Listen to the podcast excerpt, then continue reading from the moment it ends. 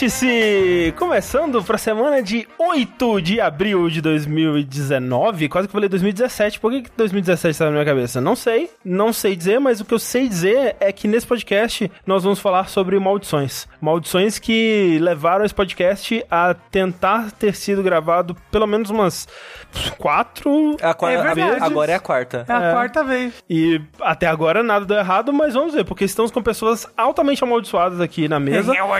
Como, por exemplo, meu amigo Eduardo Sushi, Maldição! que desde criança ele foi amaldiçoado por um. Ele tava andando na rua, aí ele viu uma encruzilhada, aí no meio da encruzilhada, assim, tinha um, um controle do Super Nintendo. Aí ele foi amaldiçoado a ter que jogar videogames. O vício pode ser considerado uma maldição? Não, é, pode ser. Os, de- os É, demônios. Você diria né? que antigamente era isso que as É, pessoas tinha- achavam? Sim, na, na Idade Média, jogar videogame era crime. O demônio na garrafa.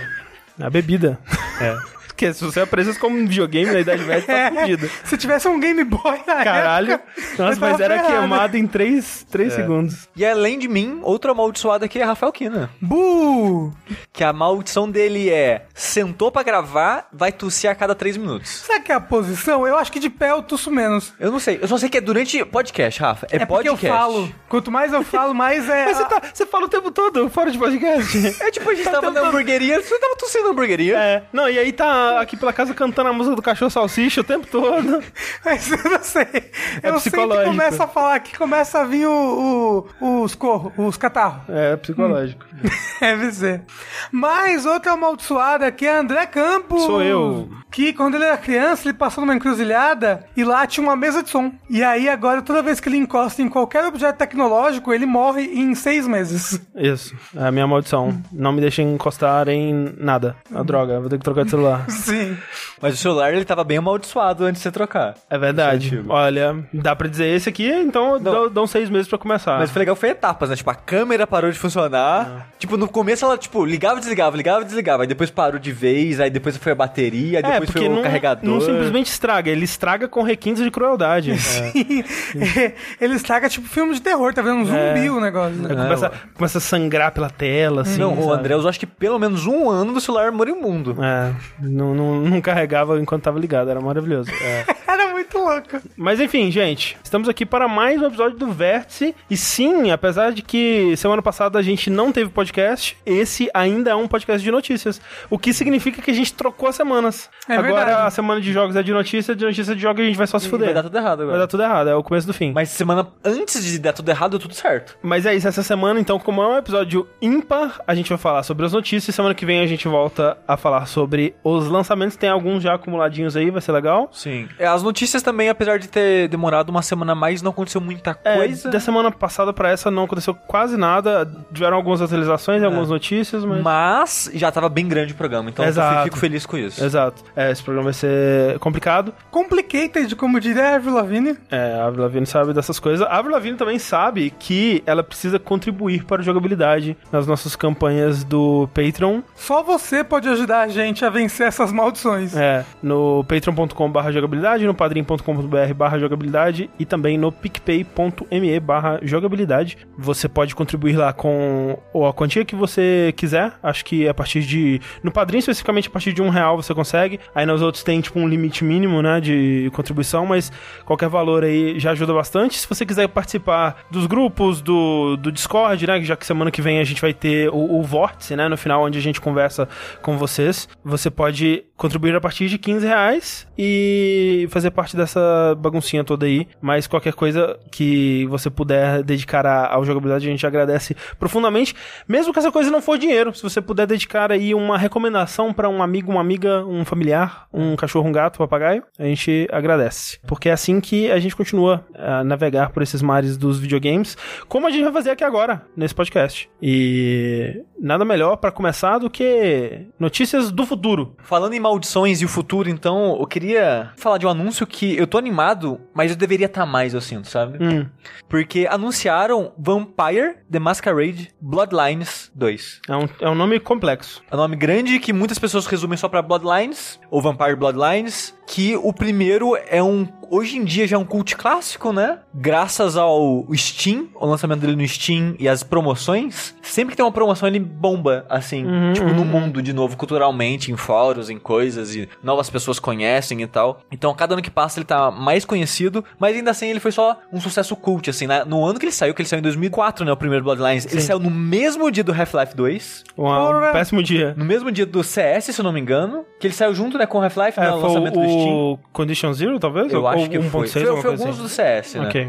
Aí foi, acho que, no, acho que foi na mesma semana, mas não no mesmo dia do, do Metal Gear Solid 3. Hum. Tipo, teve muito lançamento grande no ano de 2004. Então, o jogo ele ficou totalmente esquecido. Sim. Tipo, eu acho que no ano de lançamento ele vendeu, sei lá, 100 mil cópias. um- foi, foi tipo 20 mil cópias. É. Eu lembro que foi um Ele número foi, baixo, assim. Foi um fracasso absurdo. É. E o estúdio fechou logo Fechou, é, Troika, né? Isso, Troika, que é um estúdio de RPGs clássicos, se não me engano, eu acho que é Wild Dale, que são jogos de Icewind RPG. Dale? É. Não, não, não é deles não. Mas eu acho que tinha pessoas que... Eram fizeram- deles Que eram... que, é. Que eu, eu sei que Troika, eles têm jogos de RPG, Uhum. old school, antes do, do Bloodlines, por isso que Bloodlines acabou dando tão certo, né? Porque eles pegaram todo o pedigree que eles tinham com isso, né? Pro Bloodlines e tal. Só que teve vários problemas técnicos, era publicado pela Activision, a Activision não queria investir muito no jogo, e o jogo tava sendo feito na Source, que é a mesma engine do Half-Life. Antes do Half-Life sair, então meio que era um protótipo da Source, então eles meio que tiveram que fazer umas gambiarra pra funcionar. Aí quando o jogo saiu, a Activision falou, foda-se, não vai ter patch, não vai ter porra nenhuma, o jogo tava Ah. incompleto. Foi um inferno. E hoje em dia você consegue jogar porque teve um fã em específico que ele até hoje lança patch de atualização. A- né, tipo, nos arquivos do jogo ele achou quests abandonadas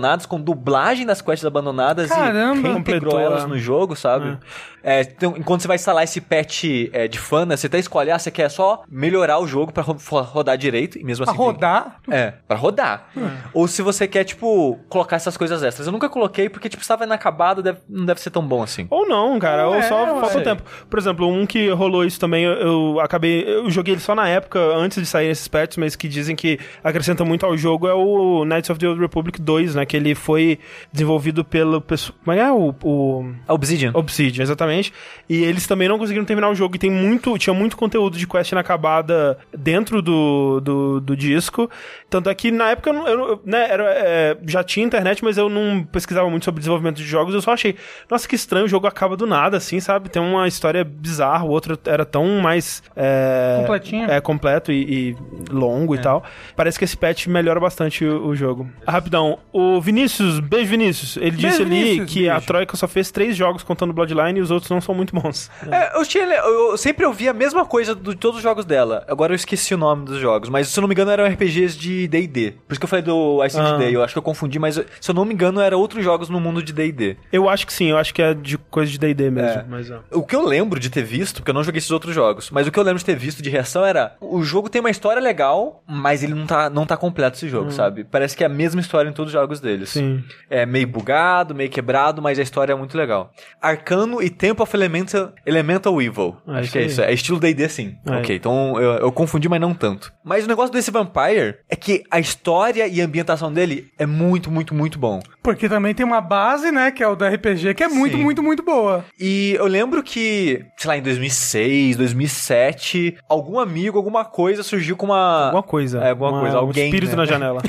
surgiu com a cópia desse jogo pirata pra mim. a encruzilhada, encontrou lá. Isso. E eu consegui jogar ele, e como eu era muito fã de Vampiro a Máscara, né? Foi o RPG que eu mais joguei na vida até hoje, o RPG de mesa. Eu tinha adorado o jogo na época, mas não terminei por causa do bug. Era muito bug, e tinha, um- tinha algum momento que travou meu progresso e eu parei de jogar. E só fui terminando na época de Steam, assim. Mas é um jogo que eu gosto muito da ambientação dele. Até hoje, a trilha sonora me pega muito, assim, na- em parte nostálgica, sabe? De música mais góticazinha, de balada. Não de balada, mas tipo de rave gótica. Sei. E essas Blade gótica. Uma anos luta do 2000. filme do Blade. Isso, Porra! isso. Esse, esse jogo, o Bloodlines 1, ele, trans, pira essa parada do começo dos anos 2000, tipo meio Sei, Matrix, sei, meio sei. Blade. Não, total, eu vejo a arte dele, assim, os personagens, é muito Matrix. É, e tipo, eu adoro essa vibe, cara. É, É, é muito, o muito Deus bom. Ex 1 também, é muito isso. Isso. Eu amo Bloodlines 1. É um dos meus jogos favoritos, assim. Eu gosto muito do, do universo que ele cria, da história, dos personagens e tal. Eu nem digo muito da história, tipo, da batida principal, mas o mundo é muito divertido você acompanhar os personagens e o que acontece lá. Aí anunciaram dois, porque o RPG de mesa era de uma editora, é de uma editora, chamada é, White Wolf. Sim. Que é ela que fez Todo Mundo das Trevas, né? Que é a série de RPG de monstros, né? Que é tipo. É do mundo das trevas, né? É, que é o vampiro, mago, lobisomem, múmia, fada, é, tem um tipo uma Fantasma. série... Fantasma. Humano, Tem uma série muito grande de, Isso, mano. cachorro. De arados. RPGs de mesa nesse universo. É, no Vampire Bloodlines eles até parecem lobisomens em certos momentos, assim, que eles misturam um pouco, né, os dois. Parece fantasma também no Vampire Bloodlines. pa- Parece fantasma também, é verdade. Numa missão que eu acho que é a mais elogiada e lembrada, assim. Que é a da mansão. Que é a da mansão, é. Eu nunca joguei esse jogo. mas eu estudei muito isso daí pra um dash que a gente ia fazer e não fez.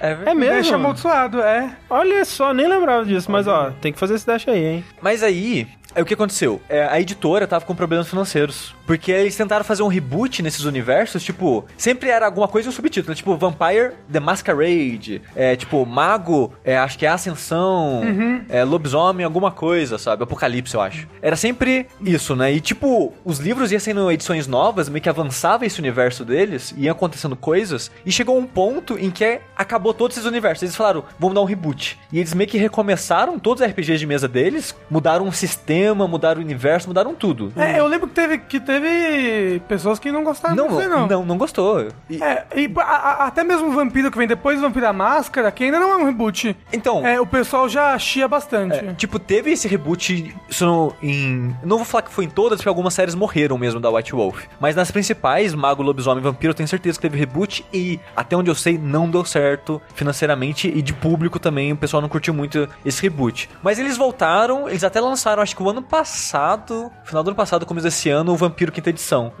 E quando acabou foi a terceira. Então eles fizeram já a quarta e quinta edição depois que voltaram pra máscara. Só que mesmo assim o estúdio, não- a editora não tava lá bem das pernas. Aí o que aconteceu? Uma parada bizarra. A Paradox, que é aquela publisher de jogos de Sim. estratégia pra PC principalmente. É o pessoal do Crusader Kings, Europa Universalis, Exato. os Stellaris e tal. Eles compraram a editora. Aham. De, de, de RPG de Sim. mesa. E junto com ela, os direitos de todas as propriedades dela. Uhum. E foi muito bizarro que. Foi até bom é, é, ter adiado essa, essa gravação, porque acho que foi segunda-feira dessa semana que a gente tá gravando. Saiu uma entrevista do Daniel Dwyer, do No Clip, com o escritor principal e um produtor do jogo, do Bloodlines 2.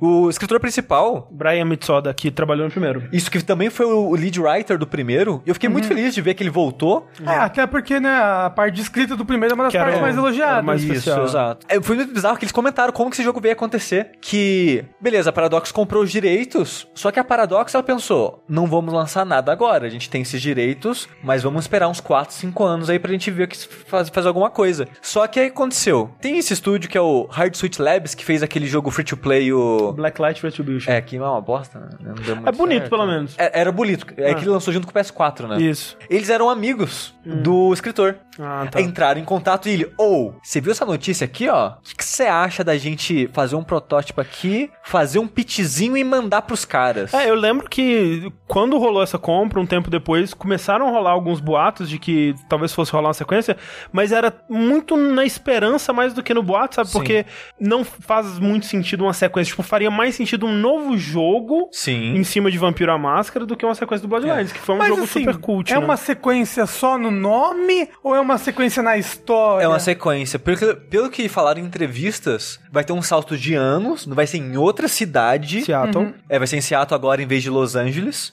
Mas vai ser continuação. O que isso quer dizer, eu não sei. Então- Mas eles falaram que realmente vai ser continuação e vai ter personagens que vão voltar. Ah, mas também. Isso é meio, meio- é bom pra quem né, já é fã e tudo mais, mas é meio ruim pra quem. Mas é acho- o mas grande acho que- público que vai começar Mas a eu acho jogar que eles vão fazer daquele jeito, É, sabe? vai dar uma contextualização, jeito. assim. Vai ficar tipo, olha, um extrazinho pra quem jogou primeiro, mas se você não jogou, você entende ainda. Mas o, o ruim é ter o 2 na capa, entendeu? E aí a pessoa, ah, eu não joguei não, um, não não necessariamente, jogar não dois. necessariamente sequência costuma dar bastante certo. Tem, tem essa coisa aí do, ah, não vou jogar, mas também também tem, tipo, ó, teve uma sequência, deve ser bom, alguma É, o- coisa deve é, ser. é. Alguma coisa deve ter aí. É. o Witcher 3 tá aí, como disse o Edmilson ali. Tipo, é, e, e não só o Witcher, né? Tem muitos jogos que dão mais certo nas sequências do que no, no- nos seus jogos originais. Mas aí é Faz mu- sentido. Mas é muito louco porque eles eram um estúdio que o único jogo que eles tinham lançado era esse Blacklight. Eu não sei se eles trabalharam em suporte em algum projeto, coisa do tipo, pra continuar existindo até hoje, né? Mas eles investiram meses do estúdio pra fazer meio que um protótipozinho, uma paradinha, conceitos e artes e um esboço da história e tal, pra mandar pros caras na cara dura. Tipo, ou a gente fez isso aqui e quer fazer um jogo na sua IP. Vocês topam? Tipo, é muito louco. E o produtor na entrevista fala, tipo, os caras são loucos. Porque tem muita empresa que faz isso e morre, porque perdeu Ah, é. meses nessa parada. O estúdio, o, o- a dona, né, da propriedade pode falar, não tô afim de investir agora, ou eu não gostei do que vocês me mostraram. Um monte de coisa pode acontecer É. e não ir pra frente. Os caras são malucos de fazer isso. Assim, eles podiam usar depois esse protótipo que eles fizeram pra outro jogo. Que é o que geralmente acontece. O É. Dead Space é isso, né? Ele, ele foi um pitch de System Shock 3, aí não quiseram fazer, ou não podiam fazer, não sei, e virou Dead Space. É.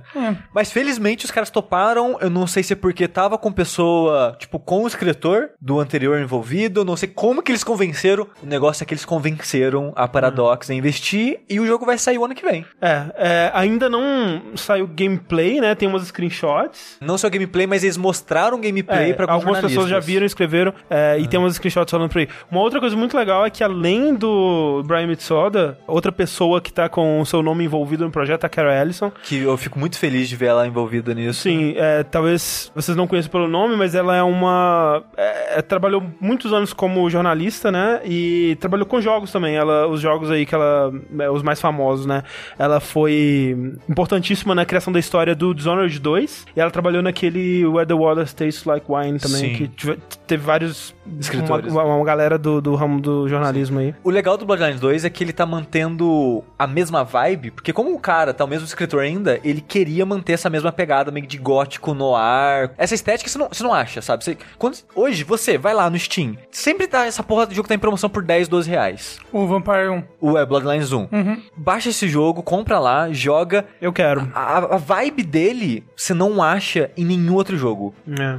Eu não lembro, pelo menos, sabe? De, dessa maneira, assim. Então ela é bem única. E eles estarem correndo atrás pra tentar replicar ela, se eles vão fazer bem, eu não sei, mas me deixa feliz, sabe? Mas ao mesmo tempo, eu- não tô tão feliz que nem eu comentei no começo que eu, de- eu deveria estar mais animado. É porque eu ainda tô meio pé atrás que, tipo, o quanto eles vão abraçar o sistema de RPG. Porque uma das coisas legais do primeiro Bloodlines é porque era muito, muito, muito fiel. E o jogo ele tinha múltiplas Ele era possibilidades. super aberto, né? É, porque assim, pra quem não conhece o, o RPG de mesa, você tem tipo clãs, que são tipos de vampiro, quase classes, assim. Aí tem o Nosferato, que igual o filme Nosferato, ele tem o, a aparência mais deformada, né? Mais aparente, assim, né? Tem o rosto. Lembra um pouco zumbi, até, de certa forma. O Nosferatu? O Nosferato, não é Ele de lembra mesa. o, o Nosferatu do Sim, filme. sim. É. É. É, lembra o, o, o, o cara do filme lá do Taika Waititi, como é que chama? What We Do in the Dark? O que, eu não lembro, eu não sei qual. What They não- Do in the Shadows. What We Do in the Shadows. Parece é. o, o moço do filme do Hack lá também. É. É. E ele, no RPG A Máscara, chama A Lembra o Máscara. Temer. É isso aí.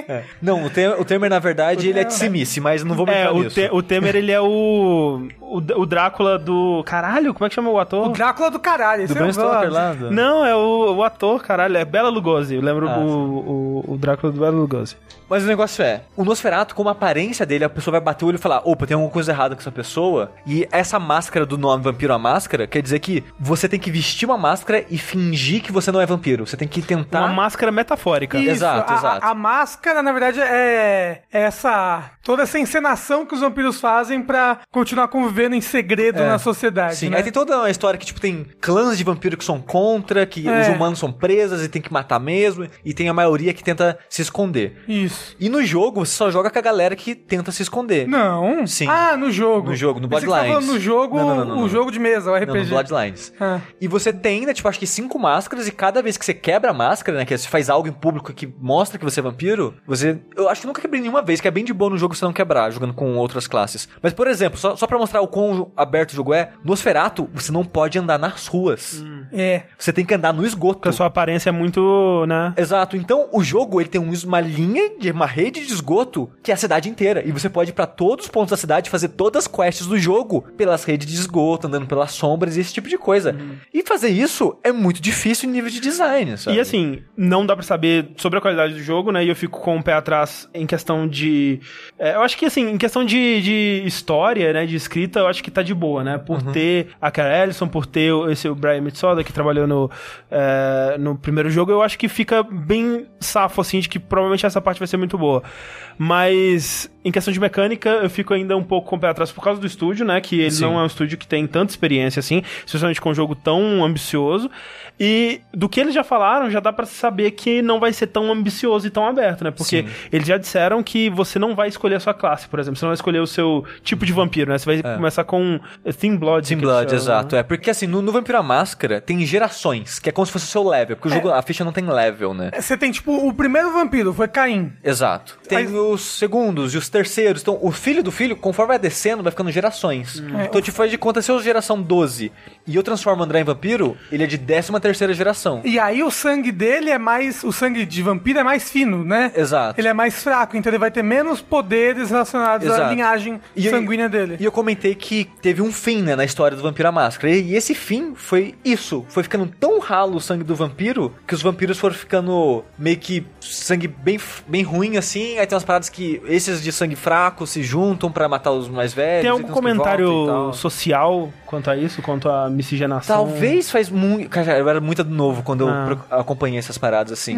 Mas a parada é: quando tava rolando esse fim, eu acho que os vampiros mais fraquinhos da tipo 15 geração conseguia até sair no sol, sabe? De tão fraco que era o, o É. sangue vampiresco deles. Então faz até um certo sentido eles fazerem isso. Tipo, ó, você não tem um clã, você é tão ralé que você não tem nem clã, sabe? Então eu acho que faz um certo sentido na, na lore do universo do jogo. Ah, mas uma das coisas mais legais de vampiro são os clãs, né? Sim, sim. E o que eu queria, que eu falava da ambição é isso, porque o outro você tem, sei lá, seis, sete clãs pra escolher e eles jogam me- pelo menos em detalhes de maneiras diferentes, sabe? Não é nenhum vai ser tão radical quanto o Nosferatu que eu dei de exemplo. E meu medo é isso, sabe? Que tipo, não vai ser tão inspirado no RPG, não vai ter os clãs e tipo, como é que vai ser isso, sabe? Mas é isso, a gente falou muito de vampiro, é isso daí. Nós falamos muito demais da conta. É o Dash de Vampiro, fica aí com ele, gente. Desculpa, gente, eu gosto muito de Bloodlines, eu não consigo. Então, assim, um anúncio que anunciaram, mas ainda não tem gameplay. Falando de anúncios que não tem nada ainda, Rafa. Anunciaram, olha que notícia boa, que notícia completa. Anunciaram o anúncio de um jogo Gosto. que se chama Persona 5 The Royal. E você nunca vai vir chegando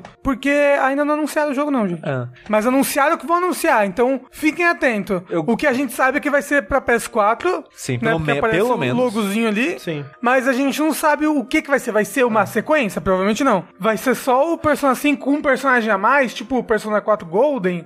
É, é porque assim, o, o que eles mostraram, né? Assim, é um anúncio pra anúncio, porque o anúncio de verdade do que, que vai ser, vai ser no dia 24 de abril, que vai ser durante o Persona Super Live lá, show deles bem louco. E o que acontece nesse trailer específico, aparece uma uma menina é, com um laço no cabelo, assim, né? E, e ela tá na, naquele cruzamento de Shibuya lá, onde né, acontece bastante coisa no jogo, tem o telão e tal. Tem o, o a Cat, né? O Goro Cat tá perguntando uma parada pra ela, pergunta assim: o que, que você acha dos Phantom Thieves, né? E ela fala: legal que eles estejam tentando fazer alguma coisa pra ajudar as pessoas e tal, mas eu acho que os métodos deles não funcionam porque só você mesmo pode se ajudar e se salvar, uma coisa assim. Então ela fala que ela não, né, não gosta muito dos métodos do, dos Phantom Thieves e tal, coisa assim. E aí começou a, a especulação, né? Porque será que vai ser, como o Rafa disse, só um personagem novo, como foi no Golden, né? O- Um, um, um social link novo, como é a Marie no, no, no Golden. Mas aí isso não pode ser, ou pelo menos é difícil que seja, porque de alguma forma essa personalidade tem alguma coisa que associa ela ao Joker, ao protagonista, né? Por é causa prima. do data mining que eles fizeram no Smash. Porque no, no Smash eles encontraram é, códigos que se referem ao Joker, né? Que já foi confirmado como DLC do Smash e tudo Que mais. chega em abril. É, que chega em abril, bem perto, né? Tá aí alguma coisa Tá aí. próxima. E eles descobriram uma coisa no modelo dele que daria a entender, né, que ele tem uma versão dele com um rabo de cavalo, né? Tem lá ponytail, alguma coisa assim. Ah. E aí estavam supondo que é como acontece com o, o P. Robin com o Robin, o, o Corin, que você também pode jogar com a Robin e Isso. a Corin, né? Isso. Porque são a- personagens que no jogo mesmo você escolhe qual é o sexo. É, uma versão, uma, uma opção ali. Então eles estavam imaginando, tipo, ok, se fosse só uma personagem como a Marie, não faria sentido ela estar junto do, do Joker no mesmo slot, assim, sabe? Sim. Teria que ser um personagem que, de alguma forma, ocupa um cargo parecido com o do Joker. Então eles estavam pensando, será que é uma, uma protagonista, né? Também uma, uma, uma história é, separada? Ou, ou a mesma história, igual o Persona 3 do Isso. PSP. Porque acho que foi a única vez que aconteceu isso até então, que a versão de PSP do Persona 3 você pode escolher se é a protagonista, se é o protagonista normal ou se é a feminina nova, das, exclusiva daquela versão. E, E aí- talvez seja esse caso de novo. É, o lance do, desse... Mas aí você acha que a história vai mudar? Não, mas o lance é, nesse caso do, do PSP, é a mesma história, muda algumas coisinhas aqui e ali, mas no, no geral é a mesma história. Não acho que seja isso também, eu, eu não acho que pode ser isso, por causa de duas coisas. Primeiro, porque ela fala, e protagonista de Persona geralmente não fala, e por causa do é, brochezinho que ela tem no peito, que é um brochezinho de primeiro ano, e o Joker, ele é do segundo ano, né? Então, pra ser a mesma história, teria que ser, teria que, ele, ele, tipo, ele não estaria na, ela não estaria na situação de conhecer as mesmas pessoas que o Joker conhece e tal. É, mas, mas dá pra criar uma desculpa fácil sobre Mas, isso. mas eu acho que aí muda bastante já a história, sabe? Porque, tipo. não, eu não acho que não. Muda, muda. Tipo, muitas das coisas que eles fazem é, envolvem eles estarem na mesma turma e tudo mais, né? Tipo, é, o, Mas o que eu digo, eles conseguem justificar ainda, sabe? É, mas ta- talvez a história tenha, tenha mudanças diferentes do protagonista, mas ainda seja a mesma história. Só que tenha, tem algumas Muda- coisas muda mais diferentes. coisas, é. Mu- vai, vai mudar mais coisas do que só ser uma skin diferente Sim, da sim. personagem. É, e a outra coisa que estavam especulando é que talvez ela fosse como é o caso do. É, Da Aegis no- Aegis no, no Persona 3, que é o The Answer, eu acho, né? Sim. Que saiu no FES. Aí sim é um capítulo a mais, né? Que é uma história separada que você joga com ela, né? E aí tem outras coisas, por exemplo, esse é o Persona 5R, né? E já foi confirmado também que vai ter um Persona 5S. Sim. Que é a gente esse também não S, sabe a o que gente vai ser. pensou, é, Persona 5 Switch. É, provavelmente. Porque assim, Persona 5 vai vir pro Switch, gente. Ah, não, esse, esse é o do Switch, com certeza. Mas será que o R não é pro Switch também? Eu Não sei. Porque Aí, a gente sabe que o R com certeza é pro PS4, porque Sim. tem o logozinho. Eu só quero que, gente, por favor, 2019. Lança pra PC? Não, lança isso como uma parada que você pode comprar separado, não tem que Ah, comprar o jogo jamais, de novo. Jamais. É, Comprar o jogo de Jamais. novo por causa de um negocinho é Vai, vão fazer foda, com certeza foda. vai ter que comprar o jogo de novo.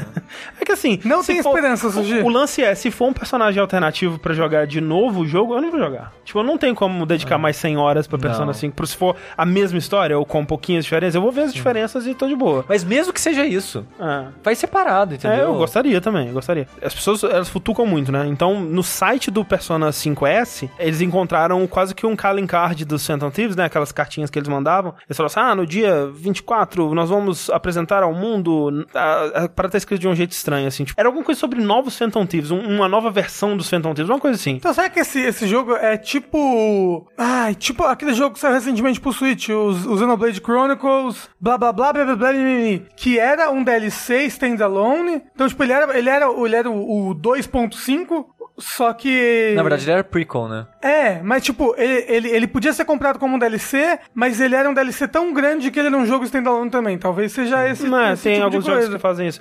Mas é, nesse caso, essa coisa do- dos novos Phantom Thieves pode ser que essa menina ela é de uma equipe rival, pode ser que os novos Phantom Thieves sejam simplesmente, ah, os novos Phantom Thieves são os Phantom Thieves é, portáteis que estão saindo pro Switch, sabe? Sei lá. Pode ser qualquer coisa. Não dá pra, não dá pra saber ainda. O que, que você acha que é, Rafa? O que, que se você tivesse que apostar agora? Eu, se eu tivesse que apostar agora, eu acho que vai ser um standalone, que nem o do negócio lá. Mas uma, uma história paralela, tipo, continuação ou prequel ou paralela? Uma, uma história continuação ou prequel paralela. E você assistiu? Eu fico entre o novo Social Link ou uma protagonista feminina mesmo. Porque eu acho que é algo pro jogo todo. Eu acho que não vai ser só uma Hum. coisinha extra. Ah, Então, mas se for um, um standalone, ele pode ser tão grande quanto o jogo principal. nossa, possível. socorro. Mas, é, né? tipo o, o, o coisa lá que eu falei. Sim, o, sim, Xenoblade. O Xenoblade é, é- é gigante. É, tão grande eu acho que não vai ser. Talvez nas 10 horas e tal, assim, eu acho que talvez. Mas, tipo, Ou- 100 horas de novo eu acho que eles não fazem, não. Pô, se- vai ser muito legal se for uma protagonista feminina Pri- principal- e você puder usar ela no lugar do Joker no Smash Não, também. isso Vai ser seria muito legal. É, eu acho que esse é o caso. E- e- Eu torço pra que seja isso, apesar de que eu provavelmente não vou conseguir jogar, porque é muita dedicação, mas seria muito legal, porque, né, vai dar pra pegar uns meninos bonitos ali. Quero pegar os meninos? Quer. Quem Mas que- queria pegar os meninos usando o Joker, né? Que não tem personalidade mesmo. É, isso- é assim, e- sou e- eu. esse seria, ó, O best case perfeito. cenário seria adiciona essa personagem, mas aí dá pra pegar tanto menina quanto menino com os dois. Isso. Fechou. Ninguém Aí, de ninguém. Ninguém Mas- de ninguém. Não, mas aí o no Japão- final, mas o Japão no final eles fazem um surubão, todo mundo. junto. Eu sonhei esses dias falando em surubão. Isso aí é hoje de tarde, inclusive. Que tinha uma piscina. Tinha uma piscina pública, só que era a piscina do surubão. As pessoas iam lá pra fazer surubão. Olha que loucura. Assim, Ah, em eu- algum lugar tem essa Tem piscina. alguma casa de swing que isso Que acontece. isso? com certeza. É a casa do piscinão da surubão. Piscinão, Deve ser uma beleza aquela água. Deve ser uma delícia. Nem é água. É, mas eu queria muito que fosse a protagonista feminina. Sim, seria legal. É, eu aposto, apesar de querer que seja a protagonista feminina na mesma história, eu apostaria também no que o Rafa falou, uma, uma, uma coisa isolada, tipo uma sequência, um prequel, uma, uma história paralela, tipo o The Answer, mas não quero que, não gostaria muito que fosse não. Outro anúncio curioso aí que rolou nessas últimas semanas foi um jogo, um novo jogo, baseado na obra do Tolkien, Senhor dos Anéis, é, desenvolvido pela, pela Daedalic, que é a, a- uma empresa conhecida por jogos de adventure aí, especialmente a série Deponia, mas também aquela Edna e Harvey e outros jogos aí também. É, muito point and click, principalmente. Bastante point and click. E eles vão desenvolver um adventure de Senhor dos Anéis. Só que não um adventure de Senhor dos Anéis, um adventure do Gollum. Onde você vai jogar com o Gollum. Você vai ver a perspectiva do Gollum durante os eventos de Senhor dos Anéis inteiro. É uma, uma ideia tão esquisita que eu fico curioso, sabe? Quando eu li a entrevista lá, né, a, a notícia falando do anúncio, né, eu fiquei, caralho, velho, o que esses caras estão fazendo? Porque não, eu não lembro de ter visto, pelo menos, que era Adventure, mas eu tava pensando, é da Daedalic, então deve ser point and click. E tipo, e como que eles vão colocar... É, a point and click eu não tenho certeza, mas eles Algum adventure. É, algum tipo de adventure. Eu- Eu já assumi point and click, porque... É, eu, tipo, eu- eu- eu imagino que seja o estilo deles, pelo menos. Mas como que eles vão jogar esses intervalos do Gollum que a gente não conhece, né? Ah, isso eles vão inventar, né? Tipo, vai ter Não, as co- aventuras do Gollum. É, mas como vai ser a desculpa, Sim, sabe? A sim, situação. Tipo, vai ter filminho do acontecimento e a gente joga o que a gente não sabe, sabe? Mas tem, tem muita coisa no Gollum que a gente não sabe o que aconteceu com ele, porque... tem, Ele, Tem. ele aparece pouco na história. É, não, e- Não, é porque, tipo assim, a partir do segundo livro... Mas, pois é, mas tem- porra, tem bastante coisa ali. Entre o. Entre ele tá sendo torturado lá em. em, Hum. em, em- em o que? Como é que chama? Mo- Mordor. Eu ia falar Moria. É.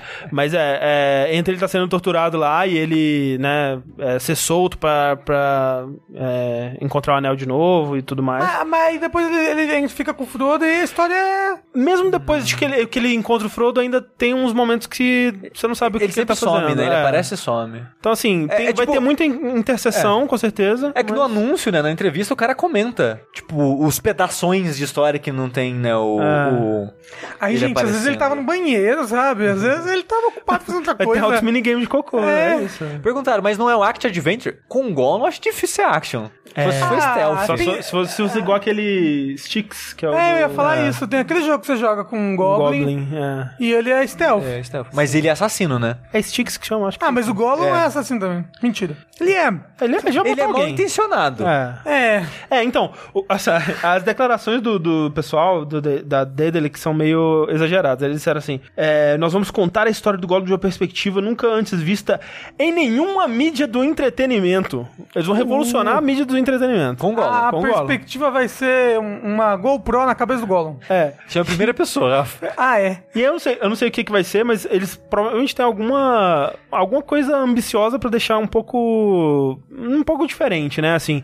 E eu imagino que o que seja isso é, é, de alguma forma eles vão gamificar as duas personalidades, né, o Gollum e o Smeagol. assim. Você você troca de personalidade com o gatilho, e aí você pode fazer coisas diferentes com a personalidade. Ah, essa personalidade não abre porta. Pode ser meio problemático isso aí, mas assim, né? Eu, eu não, não, vou, não vou presumir que eles vão ter o bom gosto necessário pra fazer uma coisa Não, interessante. é- eu acho que essa dupla personalidade só vai aparecer em diálogos mesmo, não vai ter em controle. Né? É, não sei. Mas é, é, Vai sair em. Que bizarro, cara. Eles anunciaram agora. O jogo vai sair em 2021. Uau! Anunciaram agora. Começaram a fazer, tá só no plano das ideias essa porra. Ah, não, É. 2021 já vai ter outro, outro remake aí do. E aí eu falo isso no caso vindo de um estúdio pequeno, né? dos É. Porque um estúdio pequeno não vai levar quatro anos pra fazer um jogo. Você acha que eles vão rebotar o filme do Senhor dos Anéis? Ah, eventualmente vão. Eventualmente vai ter um reboot de Senhor dos Anéis. Mas tipo em 2030, né? Tipo... É, com a. Menos, hein? Fala uma atriz jovem aí.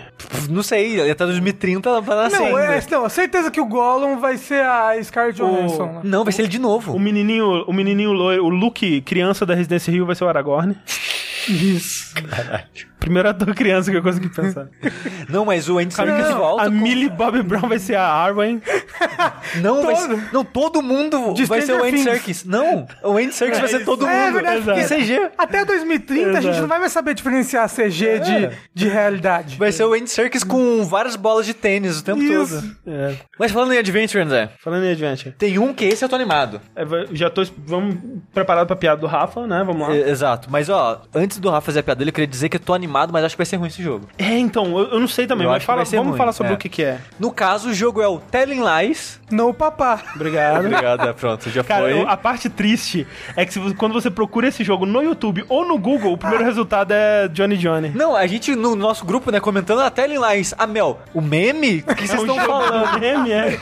Esse é o jogo do Johnny Johnny? O que, que você vai fazer? Mas esse Telling Lies, ele é o próximo jogo do Sam Barlow, Isso. que foi o cara que fez o Hair Johnny Story. Johnny. Ah, o Hair Story. Aquele maravilhoso jogo de Sim. investigação, é, detetive, essas coisas. Investigação detetive e essas coisas. Exato, né? Que você tava, tipo, uma pessoa sentada na frente do computador, mexendo meio que num sistema de busca onde corrompeu o HD. Então você tava tentando resolver um caso, mas a- as filmagens eram toda quebrada, né? Você tinha que colocar palavras pra achar fragmentos dos vídeos. Então você assistia os vídeos de acordo com o que você procurava, na ordem que você achava e tal. E o jogo meio que não tinha um final, né? Você. Era até você, jogador, entender o que aconteceu da história. Sim. E essa parada de um jogo meio que não tem um final, é que te- virou até me- meio que um meme na época, Sim. né? Tipo de. Alguém postou no fórum assim: "Ah, Ok, eu tô jogando o jogo e tô gostando, mas como que eu sei que eu terminei de jogar, né? E, e aí, ah, acho que o Sam Barlow respondeu. É, quando você estiver satisfeito, É, né? exato. E ele, quando eu sei que eu tô satisfeito.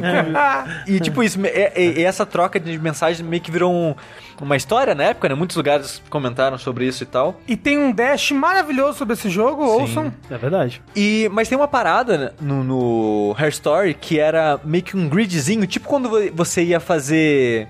Ai, como é que era? É, repartição do HD. Quando não era repartição, era. Fragmentação. Isso, quando você desfragmentar Desfragmentação. né? o HD, é, visualmente parecia várias caixinhas, né? Representando os fragmentos e tal. As, parti A- é, as não, part- partições, é, é, eu esqueci. é, setores, não sei. É.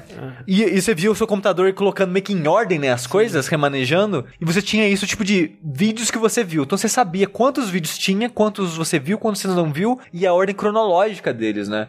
E, e isso dava uma sensação de tipo de eu quero completar essa listinha que ele falou que ficou surpreso né É, recentemente né falando já do Telling Lies ele o Sam Barlow comentou que ele ficou surpreso a porcentagem de pessoas que viu todos os vídeos do jogo né que, que ele consegue ver essa estatística através de achievements e coisas do tipo né E era apenas 0,5%. Mentira. é, ele não fala os números lá na, na entrevista, mas ele fala que é maior do que normalmente acontece nesse tipo de jogo de ah, a pessoa quer fazer tudo. É maior do que o normal. Mas é engraçado porque ele vê isso das pessoas fazerem tudo como um problema de design da parte dele. Porque ele acha que ele tava meio que gamificando muito o sistema e meio que incentivando as pessoas a ver tudo e fazer tudo. E ele falou que ele não quer esse sentimento. Então, nesse novo jogo, esse Telling Lies, ele vai seguir uma estrutura semelhante ao Hair Story, que também você vai estar numa interface de computador, você também vai usar palavras no sistema de busca e também vai aparecer só os cinco primeiros vídeos dessa lista de acordo com a palavra que você vai colocar. As, as principais diferenças é que não tem mais essa parada de porcentagem, você não sabe É, quantos não vídeos tem existem. nenhum medidor de progresso, digamos assim, né? Isso. E essa, isso é a coisa que mais me desanimou no jogo, assim. Vamos ver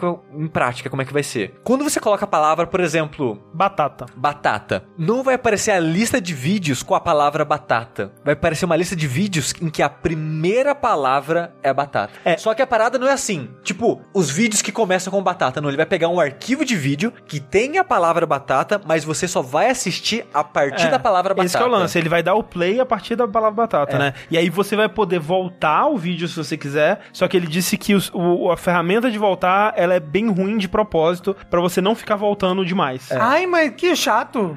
eu achei esquisita essa É, ideia. que tem que eu querer dificultar a vida das pessoas, gente. Eu achei estranho. Tipo, forçar o game design que ele quer através de inconveniência, sabe? Isso não me parece uma boa ideia. Talvez seja. Mas o Hair Story ele é isso. Ele é um game design através de inconveniência. Ele não, pelo menos ele não te apresenta uma, por exemplo, o, do- no caso do Restore seria parecido se ele te desse todos os vídeos, mas fosse muito inconveniente chegar até eles. Pra dar play, você tem que ficar clicando um milhão de vezes. exato. uma- É um é, cookie um pouquinho diferente. Tipo, não tô dizendo que é uma má ideia ou que não vai funcionar. E, e, é, né, eu imagino que ele esteja testando e tudo mais e, né, ele quer fazer um bom jogo, afinal de contas. Será? Mas parece contraintuitivo. Mas sabe o que uma coisa que me deixou mais intrigado é que quando anunciaram um jogo, né, com nome e tal, mostrou algumas imagens, né, de como é essa interface, aparecendo nos vídeos e tal. E os vídeos têm tipo 3, 4 minutos.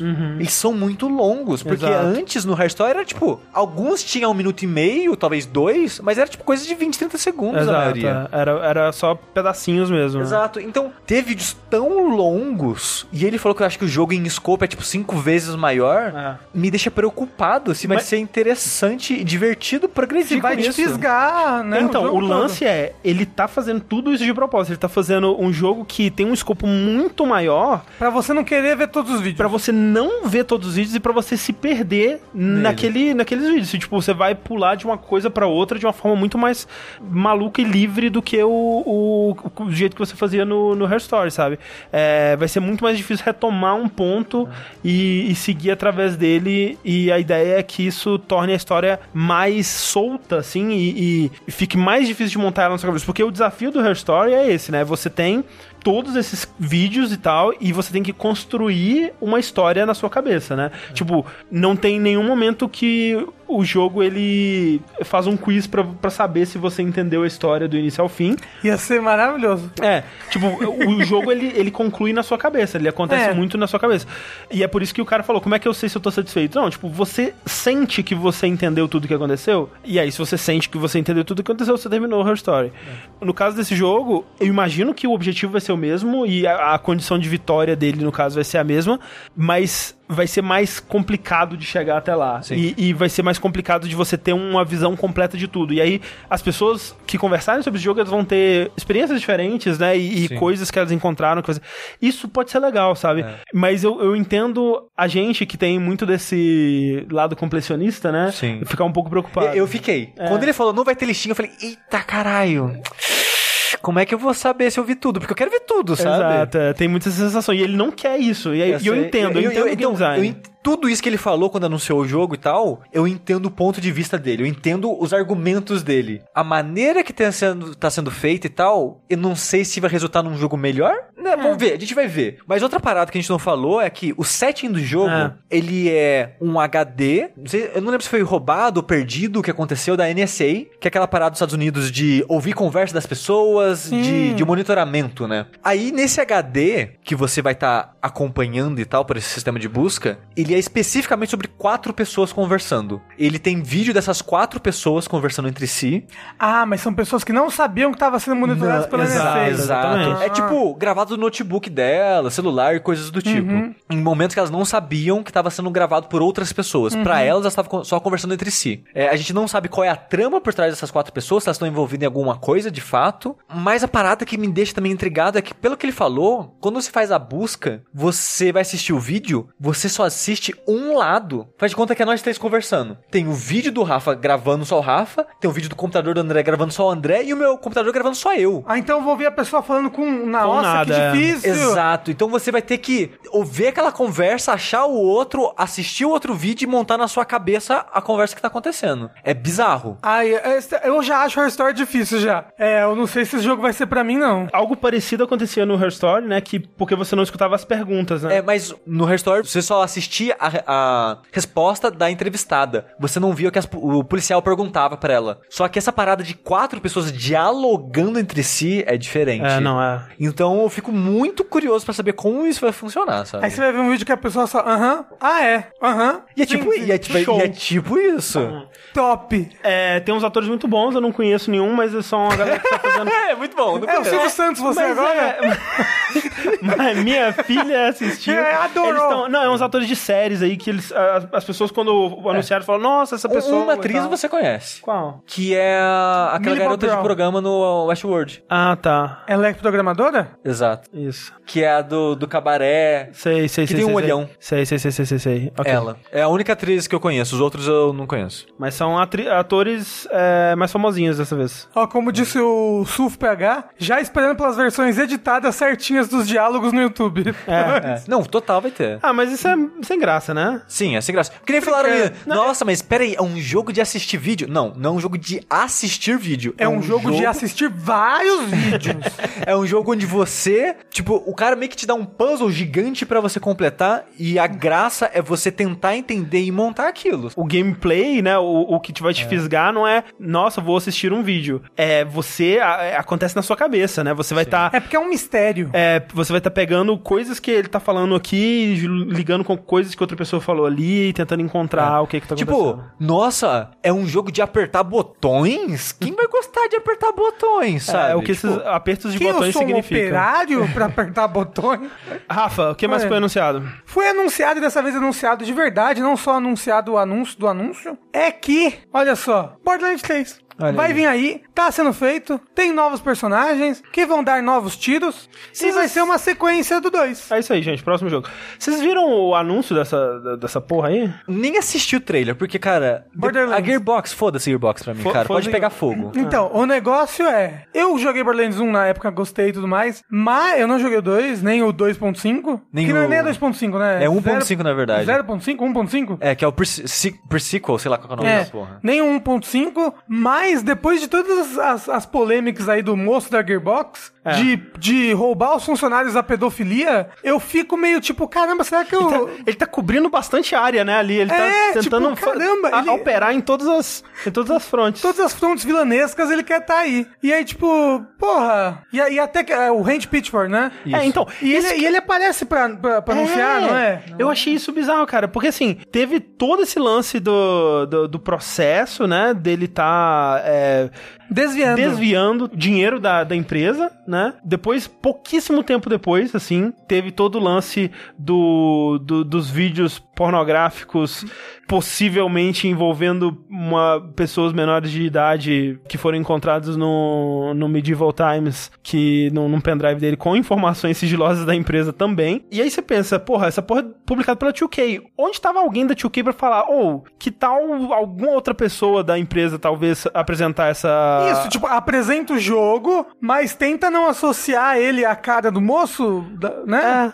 Tipo, pô, parece ser um bom jogo, parece ser um bom Borderlands aí, o jogo pelos que eles apresentaram no trailer e tudo mais. E tipo, ele é o presidente da empresa lá e tal? É, mas a 2K que tá publicando, ela devia ter colocado a mão na consciência Exato, antes de ter exato. aprovado essas paradas. É, tipo, a gente não pode, né, falar assim, ah, foda-se toda a Gearbox também, porque, né, tem muita gente lá que tá tentando ganhar a vida, né? Mesmo com o dinheiro dessas pessoas se- sendo roubada delas. É, e é foda, né? É mais uma, aquela coisa do dilema moral. O que, que a gente faz numa situação dessa? Porque é mais dinheiro que o Henry Fisher vai desviar, provavelmente, sabe? Muita gente no chat nesse momento tá tipo, ah, mas não culpe o estúdio todo, os funcionários não tem nada a ver com isso, mas o cara o presidente da empresa, ele é a pessoa que, tirando a 2K que tá publicando, ele é a pessoa que mais vai lucrar com essa porra desse jogo, se, ele- se o jogo der certo e vender e tal. E aí depois não vai passar o lucro pros funcionários, vai roubar E, deles. tipo, esse cara já tá envolvido em tanta merda. É merda atrás de merda. Há anos, gente. Há anos. É, a gente vai estar a financiando SEGA também, não é? Exato, tem o lance da Porra! SEGA com o Alien e tal, é, onde ele, é, né, supostamente desviou dinheiro do Alien Colonial Marines pra desenvolver Borderlands, e, entre outras coisas, sabe?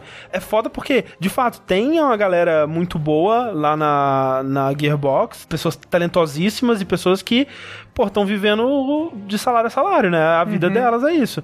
Só que você vai estar financiando mais da vida desse cara e do sucesso dele, sabe? É, é muito difícil. O capitalismo é muito complicado, É. gente. Assim, Pra mim é muito mais isso- fácil. É, pra mim é, muito tirando mais fácil porque eu nem quero jogar. vontade de Não. jogar Borderlands Não, 3? zero Eu vontade. também não tenho, então é... mas, mas eu, fico, eu fico pensando, né, me colocando no lugar de, É. de, de alguém que, que gostaria do jogo. Porque rolava uma, uma discussão, uma, uma expectativa do que, que seria um novo Borderlands. Se seria um jogo tipo um loot shooter, tipo o Destiny, né? Se ele evoluiria pro, pra nova forma de loot shooters como eles existem hoje em dia. Se ele abraçaria coisas como Battle Royale ou outras modas aí de FPS mais recentes e tal. E aparentemente não. Aparentemente ele é um jogo nos moldes do Borderlands 2. Graças a Deus, eu acho, viu? Assim, É, é. é, pra, pra quem é fã do jogo, eu imagino que sim. É, tipo, a pessoa que, tá querendo, que vai comprar Borderlands 3 quer mais Borderlands, Sim, sabe? eu imagino que sim, é. É tipo, ele só vai só meio antiquado hoje em dia, sabe? Porque as pessoas que são fã do Diablo 2, será que elas Diablo 2, querem mais Diablo 2? Querem. Elas querem uma experiência semelhante que o jogo causou na época em que ele saiu. Não, elas querem mais Diablo 2 sujeito. Tanto que elas odeiam Diablo 3 até hoje. Ah, Mas se. Não dá pra saber. Se Diablo 3 fosse exatamente igual ao Diablo 2, a gente não dá pra E saber aí o ia falar, que- nossa, mas é o Ah. mesmo jogo 10 anos depois? O que, que vocês estavam fazendo em 10 anos? Assim, não vai ser o mesmo jogo, vai ter outras classes, né? vai ter os outros Mas a personagens. mesma estrutura, né? E vai ter personagens do 1 e do 2 e do. um E do pouquinho, Tales from the é. Borderlands. É, também. mas no, no universo, né? Não jogável. Sim, sim. Sim, sim, mas bacana isso. Das coisas que eles mostraram que parecem interessantes, cenários diferentes, né? Eles mostram bastante do deserto e eu tava assistindo, falei, nossa, deserto de novo, né? Aí eles mostram uns flashes assim de uma cidade mega futurística, de uma floresta, de outros ambientes, o que é legal. As reações ao primeiro trailer foram positivas, né? Mas aí começaram a, a especular sobre algumas coisas por conta de alguns vazamentos que rolaram. No, acho que no Twitter da Gearbox eles postaram um vídeo que tinha um logozinho da Epic Game Store ali no canto. Ah. E aí começaram, ué, o que, que esse logo tá fazendo aqui? E que estranho que nesse primeiro trailer não aparece logo de, de nada, né? Assim, nem de Steam, nem de PS4, nem de nada. E aí, de repente, aparece esse vídeo e eles logo tiram o vídeo do ar e tal. E ficou algum- alguns dias, eu não lembro quanto tempo exatamente, mas algum tempo nessa dúvida, até que eles revelaram oficialmente que Borderlands 3 vai ser lançado no PC, é, exclusivamente para a Epic Game Store, até abril de 2020, né? Ele vai ser exclusivo durante esse tempo aí, de setembro até abril. E, cara, a internet ficou muito pistola, né? A internet, né? Mas aí vai ser exclusivo pra PC. Não. Não, não, não. No PC ele vai ser exclusivo da Ah, Epic. tá. Mas ele vai sair pra consoles e tudo mais Ah, tá normal. bom. Só que o pessoal não quer abrir outro negócio, né? Ah, mas tem um monte de coisa que tá saindo Tem. exclusiva pra Epic. Alguns, É, então hateando tudo, né? É, exato. O pessoal Hum. tá, tá puto. É tudo o pessoal da, da, da Valve. Isso é, é tudo bot da Valve. E antes fosse. É foda, né? Eu entendo os motivos, mas ao mesmo tempo eu não entendo. Eu não entendo todos. Porque quem fala que não quer abrir outro executável vai tomar no seu cu. Eu, eu vi pessoas falando assim, ah, porque é, são- essas pessoas são pessoas que estão já muito habituadas com o ambiente da Valve, né? Lá onde ela tem os achievements, onde ela tem a lista de amigos, onde ela tem, né, o- os jogos e tudo mais. E é meio que, né, confortável pra ela. E aí eu lembro até alguém perguntando assim, ah, se fosse um jogo pra, pro PS4 onde você não ia poder ter os seus troféus lá e tal. E tipo, eu pensei nisso e, cara, se quando você abrisse o PS4, por exemplo, ele te desse a opção, ah, entrar na loja, no, no, na- no sistema da Sony ou no sistema do é, Zé da Banana. Aí no Zé da Banana você não tem acesso aos troféus, né, do PS4, mas você tem uns jogos exclusivos lá. Eu entrava de boa, cara. Tipo, eu gosto de troféus, mas eu nunca deixei de jogar um jogo por causa de, de, de ter ou não um troféu, sabe? O que, o que pode ser para as pessoas do Brasil especificamente ficarem putas com isso é que a Epic não costuma. Ainda não. não Ainda tá, não convence. ainda ainda não, já implementou. Não, mas não tá tão bom quanto a Steam é pra e gente. nunca né? vai estar. É, nunca vai tá, mas porque já o tem Steam, preços regionais, o né? Steam não faz sentido. O negócio é que o Steam não faz sentido. Tem jogo que é 20 dólares e aqui pra gente é 30 reais. Sim, sim. Não faz sentido nenhum isso. Graças a Deus, né? É. É, assim, eu, eu entendo esse. é, O argumento que eu entendo é esse mais aí, de que a Epic Game Store ela tem pouquíssimas funcionalidades ainda, né? Que ela Não, é, é- não tem é- cloud save, ela não tem. O, o sistema de amigos dela é meio, meio cru, né? É, Meio. Então, e essa reclamação eu total concordo e também faço. Que a, a Epic Game Store, ela tá crua. Parece um protótipo de loja. Sim. Concordo, reclamação mega válida. Agora, todos os outros, cara, lista de amigo. Cara, se você quer jogar com seu amigo, o seu amigo vai comprar o jogo, vocês jogam junto. Vocês entram lá e adicionam É, tipo, de novo. da parte social não faz sentido pra mim, porque, velho, Discord, sabe? É, vou te apresentar. Depender de, um, de uma parada assim pra, pra isso é- me parece bizarro, até porque tem tantas lojas, sabe? Que você ficar com essa é, fidelidade em uma só, pra mim, não faz sentido. Eu entendo quem tá preocupado com as questões de segurança da Epic Game Store, apesar de que é, todas as que existiam já foram explicadas e justificadas Agora, o resto tem muito de uma teoria da conspiração bizarra de que são os chineses é, espionando e invadindo o nosso mercado, sabe? Tem uma coisa, um, um- tom meio racista aí que me, me preocupa um pouco, sabe? Não, racista mesmo. No, na De- Epic? Das pessoas que, que criticam, sabe? Porque de uma época são os chineses vindo para tomar os nossos, os nossos jogos, Gente, sabe? a Steam tem que ter competição. Senão ela caga na Então. nossa cara e acabou. É que nem a porra do YouTube que não tem competição. E aí o YouTube caga em todo mundo e foda-se pau no teu cu. É, não, o lance Toma é... o seu vídeo tirar do ar, seu babaca. O lance é, é- é justamente esse, que, tipo, essa competição ela é muito mais benéfica do que é, maléfica, sabe? Eu acho que você ter é, os benefícios de você ter uma loja como essa da Epic é, operando e a estratégia que eles estão usando é a melhor estratégia possível de você batalhar a, a- contra o Steam hoje em dia, porque, tipo, como é que você enfrenta a maior loja de todas? É tendo jogos que você só vai ter na sua loja. E eles estão com muito dinheiro pra gastar nisso, claramente. E na GDC eles estavam lá fazendo mais negócios e fechando mais exclusividades. E eles vão continuar operando É. assim, sabe? E, e eu acho estranho o pessoal ficar puto com os estúdios fazerem isso, que, gente, é difícil fazer um jogo. É difícil você viver dinheiro. disso e tal. Então, cara, se a gente aqui, agora, a Epic chega pra gente e fala, não, eu vou comprar vocês e o seu podcast de vocês só vai ser baixável na Epic Store. Beleza. Me dá, vai me dar dinheiro? Eu, eu vou conseguir pagar o meu cartão no final do mês, que eu normalmente não consigo? Então ótimo. Tipo, é, é foda, gente. Vocês não podem ficar culpando os estúdios por aceitarem essas propostas, assim. O Mr. Tezeira ele disse: gosto mais da Steam, é racista. Não, não é isso, rapaz. É, é o. É o- que, é que o ponto passou muito em cima da cabeça dele, ele não conseguiu pegar. é assim, as pessoas que estão criticando a, a Epic por serem com base numa, numa teoria da conspiração de que são os chineses vindo tomar os nossos jogos, essas pessoas são racistas, são xenófobas, são idiotas, sabe? Tem um pouco dessa teoria da conspiração que eu vi em alguns lugares, sim. Eu não tô dizendo que isso é todo mundo, obviamente que não é. Cada um tem um, um- como a gente disse, tem muitos argumentos contra a Epic Game Store e, como a gente disse, alguns a gente entende completamente, sabe? Outros são só imbecis. Exato. Mas eu acho que mesmo com os argumentos que eu entendo, né, que são esses da, da falta de funcionalidades da Epic Game Store, o benefício dela existir, dela estar trazendo essa competição é muito grande. E se eu fosse, se eu quisesse jogar Borderlands, eu apoiaria isso, sabe? É foda, sabe? Tipo, se as pessoas ficassem o, o Brad, gente, vamos estar falando isso. Se as pessoas ficassem putas desse jeito com condições de trabalho, por exemplo, sabe? Se elas se revoltassem e fizessem review bomb e, porra, não vou comprar Red Dead por causa das condições. Imagina que legal Não, não, seria. é, Cara- Imagina que mundo bom que a gente ia ver. Borderlands 3, a gente falou já do Range Pit for um monte nesse programa. As pessoas estão fazendo review bomb na porra do 1 e do 2 no Steam, porque o 3 vai ser exclusivo da Epic Store. Imagina se fosse porque ele tá deixando um pendrive com pornografia supostamente infantil no. Ou se porque ele rouba o É. dinheiro dos funcionários. Tipo- ou porque ele desviou verba do jogo das que eles estavam fazendo pra SEGA. E não, o review bomb vem porque vai me ser levemente inconveniente pra mim jogar isso em outro programa Ah, onde não tem as mesmas de funcionalidades do Steam.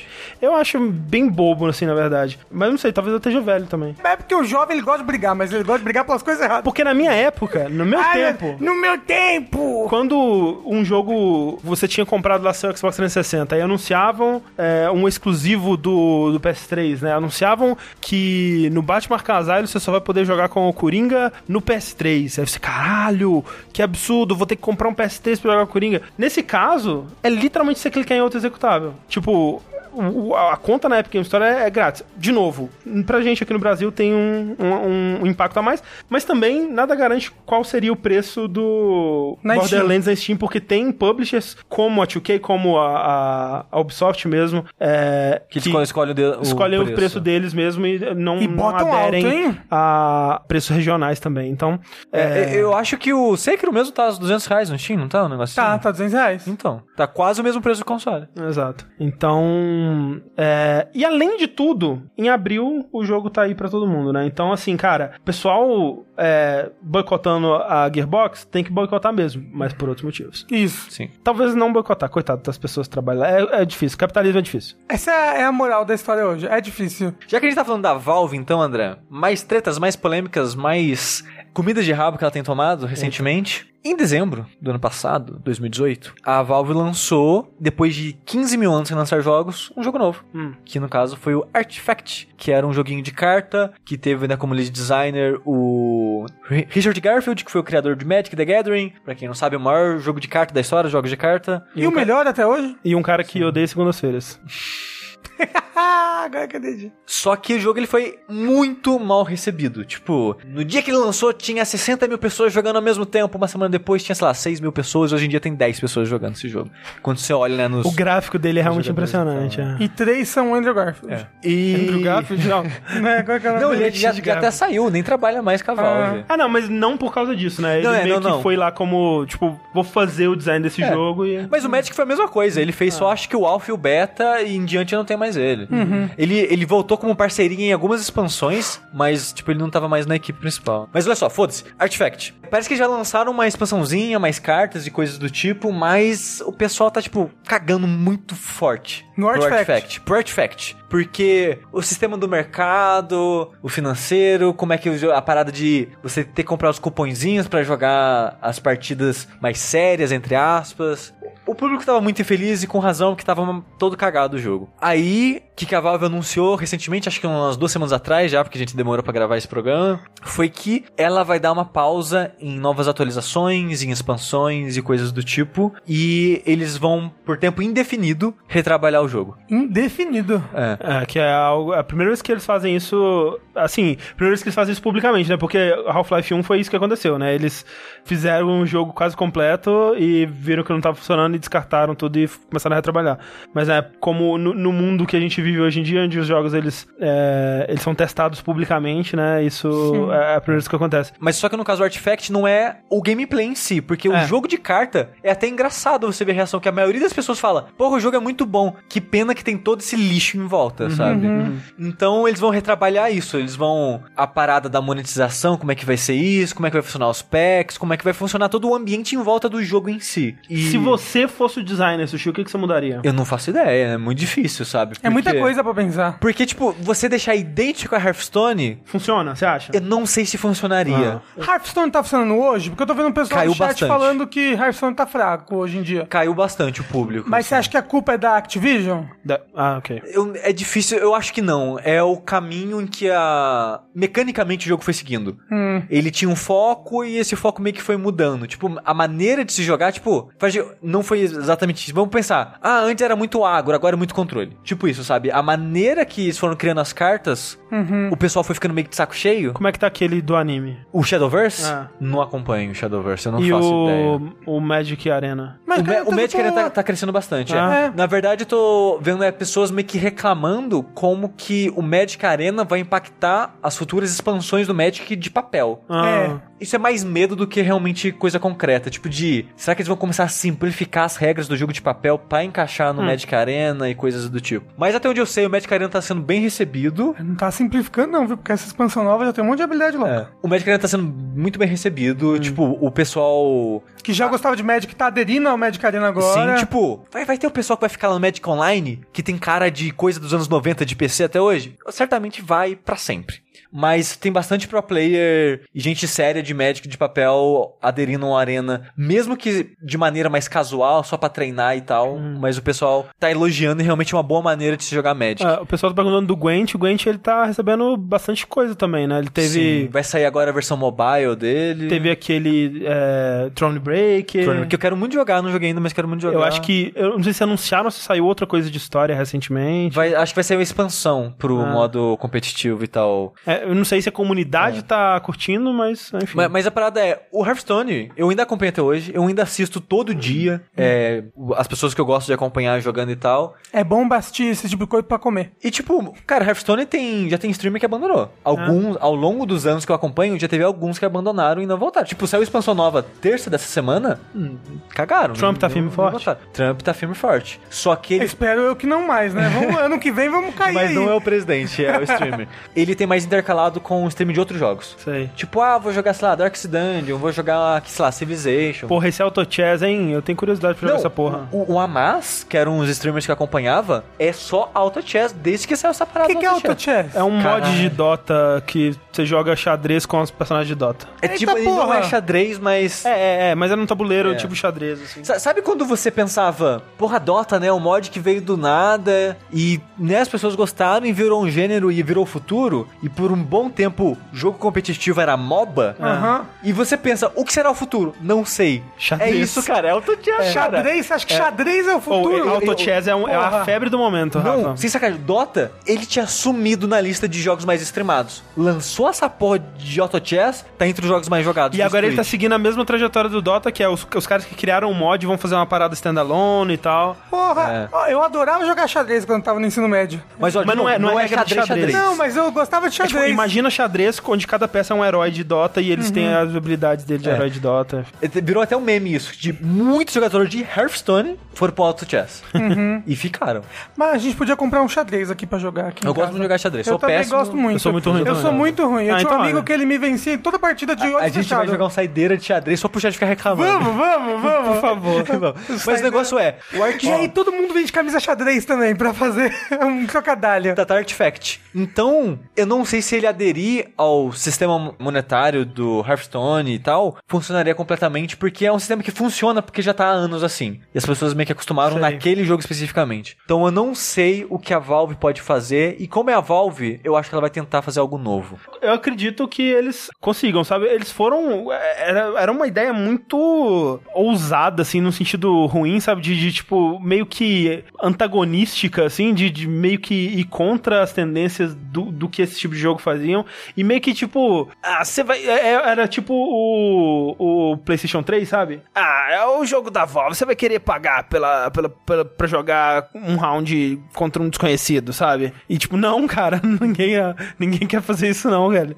É, a declaração que eles deram é até meio triste, sabe? Eles falando assim: o Artifact representa a maior discrepância entre nossas expectativas de como um dos nossos jogos seriam recebidos e o resultado. Mas não achamos que os jogadores não entenderam o nosso jogo ou que estão jogando errados. Artifacts representa agora uma oportunidade para melhorar ah, nossas habilidades de, de criação de jogos e usar esse conhecimento para construir novos jogos. Tipo, é a gente que fez merda mesmo. Não, é, não são os jogadores que não entenderam ou que estão jogando errado, não, é a gente que, que Cagamos no pau. cagamos no pau, né? E, e assim, eu fico feliz com isso porque, de novo, é um jogo que mecanicamente ele é muito bom. O- a parte de design dele realmente foi muito boa. Só que a parte financeira, monetária, por trás dele realmente tava muito merda. pra ser sincero, e o público viu isso e demandou. Que o público viu isso? O público não tem, o público não tem condição de pagar toda hora pra ficar jogando o jogo. É. E eu fico feliz deles estarem revendo isso porque é um jogo que eu queria jogar. Eu queria perder um tempo nele. Eu acho que você vai ainda assistir. Eu acho que eles vão fazer um- um- uma revitalizada aí no Artifact. Eu Eu acho que quero. vai ser uma história de sucesso ainda. Porque, né, como você disse, a base dele é que nem quando perguntar, ah, será que Anthem tem como se reerguer? E eu, eu falo, tipo, ele tem, ele tem alguma coisa ali, sabe? Tipo, que é interessante, mas eu não sei se é o suficiente. Acho que no caso do, do Artifact, ele tem uma base muito forte e o resto em volta é que tá cagado, né? Então. Falando em notícias da Valve, o novo device VR da Valve foi anunciado e teasado. Novo não, o único. O novo e único. É porque a Valve ajudou a financiar o. a financiar o. HTC desenvolver, Vive. mas não é a dela. desenvolver o HTC Vive, não é dela. É, isso é Mas esse que... agora é um, é um VR da Valve. Da Isso, Valve. que vai alimentar todos os, os funcionários. E o empresa. nome dela é. é Valve Index. Isso, é o cardápio, é o índice. Caralho, parece muito nome. Caralho. É muito nome do É cartão. o do Amex, né? O É. Index, tem o Amex, tem o Index. É o Sodex Isso. e o Index. Mas a gente ainda não sabe todas as informações sobre esse Não, a gente VR. sabe tipo, pouquíssima coisa, na verdade. Eles, eles meio que soltaram uma, uma imagem, né? Falando... Da nuca do headset. é, É. Falando, atualize sua experiência, maio de 2019 e tal. E é, aí... tá al- cheio de teaser de teaser, né? É, e aí algum, algumas outras imagens apareceram por aí, não sei se vazaram ou se ela soltou. Ou é fake. Apareceu, né? Deu pra ver o, o VRzinho assim, é, Valve Index. além disso, é, rumores aí que circundam esse novo headset que ele vai vir com aqueles controles novos, né? Que é o Knuckles controles, EV3 controles. Vai ser Valve, Valve Index and Knuckles. E Knuckles, Featuring Dante from Devil May Cry series. por favor. Valve Index e Knuckles. E rumores de que vai ter uma experiência VR de Half-Life. E, Porra. e esse controle é, é, vai também vai ser aquela parada do, do do Vive, que você tem que colocar as paradas na sala, na, tipo, na, na parede, coisa do tipo. Eu né? espero que todos os jogos que, você, que eles lançaram sejam compatíveis com, com ambos, assim, tipo. Ah, imagino que sim. porque eu, eu quero muito comprar um HTC Vive, assim, quando eu tiver muitos dinheiros, se for muito rico. É, É, é bastante dinheiro mesmo. Mas, viu? ó, o, uns 10 pila, né? o Vive, ele tá evoluindo bem, né? Porque ele lançou a versão sem fio e agora tem uma Acho que versão... ainda não. É, sem fio, com certeza. Já saiu? Sim, o, o cara trouxe aqui, aquele azul, era sem fio. Não, o, o azul é o Pro. Então, que é sem fio. Eu acho que. Não, ele não é sem fio. Ele tem- Sim, ele é sem fio, ele, ele não tem a, a parada que você passa no teto. Ah, mas o normal também não tem mais a parada que você faz no Então, teto. mas isso que eu tô falando. O, o- o normal você agora prende numa caixinha que fica Na aqui no seu Sim, cinto. sim, sim, mas eu tô. é, né? Então eles eliminaram essa coisa do trambolho de fio que você fica pulando. em Você ainda precisa parar na sua cintura. Sim, sim, Sim, mas, exato, né? exato. Ou seja, tem que usar cinto pra jogar VR. É. VR e confundir tudo. E agora, eu não sei se lançou ainda, mas eles estavam mostrando uma que é esse tracking é, de dentro pra fora, né? Em Eu vez de acho de que ainda fora saiu. dentro. Que você tem que colocar esses sensores, né? Agora, o VR, ele faz uma leitura da sua sala e ele determina o o- né, o, o, o tamanho da- do, do lugar que você tem pra jogar Isso é muito louco. Só que o negócio é, se eu não me engano, o Pro já é 800 dólares. Só o Não, é muito caro. Não, O não. HTC Vive Pro? É. É. Imagine esse sem os sensores. 800 dólares é muito dinheiro. Não, eu acho que com os sensores do HTC Vive Pro, com o sensor do mais, tipo uns 1.300, tantos assim. Aí você ainda tem que comprar um PC bom o suficiente pra rodar. Que é, tipo, tem que ser muito bom. Ai, eu queria tanto ter um VR na Eu minha também. casa. Pra chamar minhas tia pra jogar. Aí é batata, é. Vocês viram que o Wall Street Journal continua reportando aí, né, não só o Wall Street Journal, mas várias fontes continuam reportando que a Nintendo vai sim anunciar esse ano duas novas versões Switch. São quatro suítes novos na casa do Rafa. Não, não, provavelmente vai comprar um só. Não, Mas não. assim, que são o Switch Mini, aparentemente, que vai ser como se fosse um 2DS, né, que é uma versão mais barata, mais voltada pra crianças. É que o controle não sai. É, estão falando que o controle não vai sair, mas né? E um Switch Pro, que vai ser como se fosse o Xbox One Na X. verdade, tá mais pro New 3DS, né? É. É, não, mas digo, é. É, sim, em mas- questão de filosofia, é o Switch, só que um pouco mais potente. É, porque Então o Xbox um- One X é muito mais potente, É. essa que é a diferença. Mas é, vai, vai ser tipo um New, New, New Switch XL. Isso. E só isso que as pessoas falam. E que vai lançar esse ano aí. Ó, eu fico feliz porque lançar. primeiro estavam saindo os rumores de que ia ser só o Li é, Switch, Switch Lite, Mini. Switch Mini, sei lá, que, que eu fiquei triste porque a minha aposta que a gente fez no Dash era de que teria o Switch Pro. Então tô feliz que Hum. Switch Pro talvez saia. Mas aí. você, mas você compra mesmo, Rafa, se sair um Switch Pro? Claro que compra, que pergunta é essa? E por que, que você tá demorando pra responder? Ah, eu quero fazer com doce, né?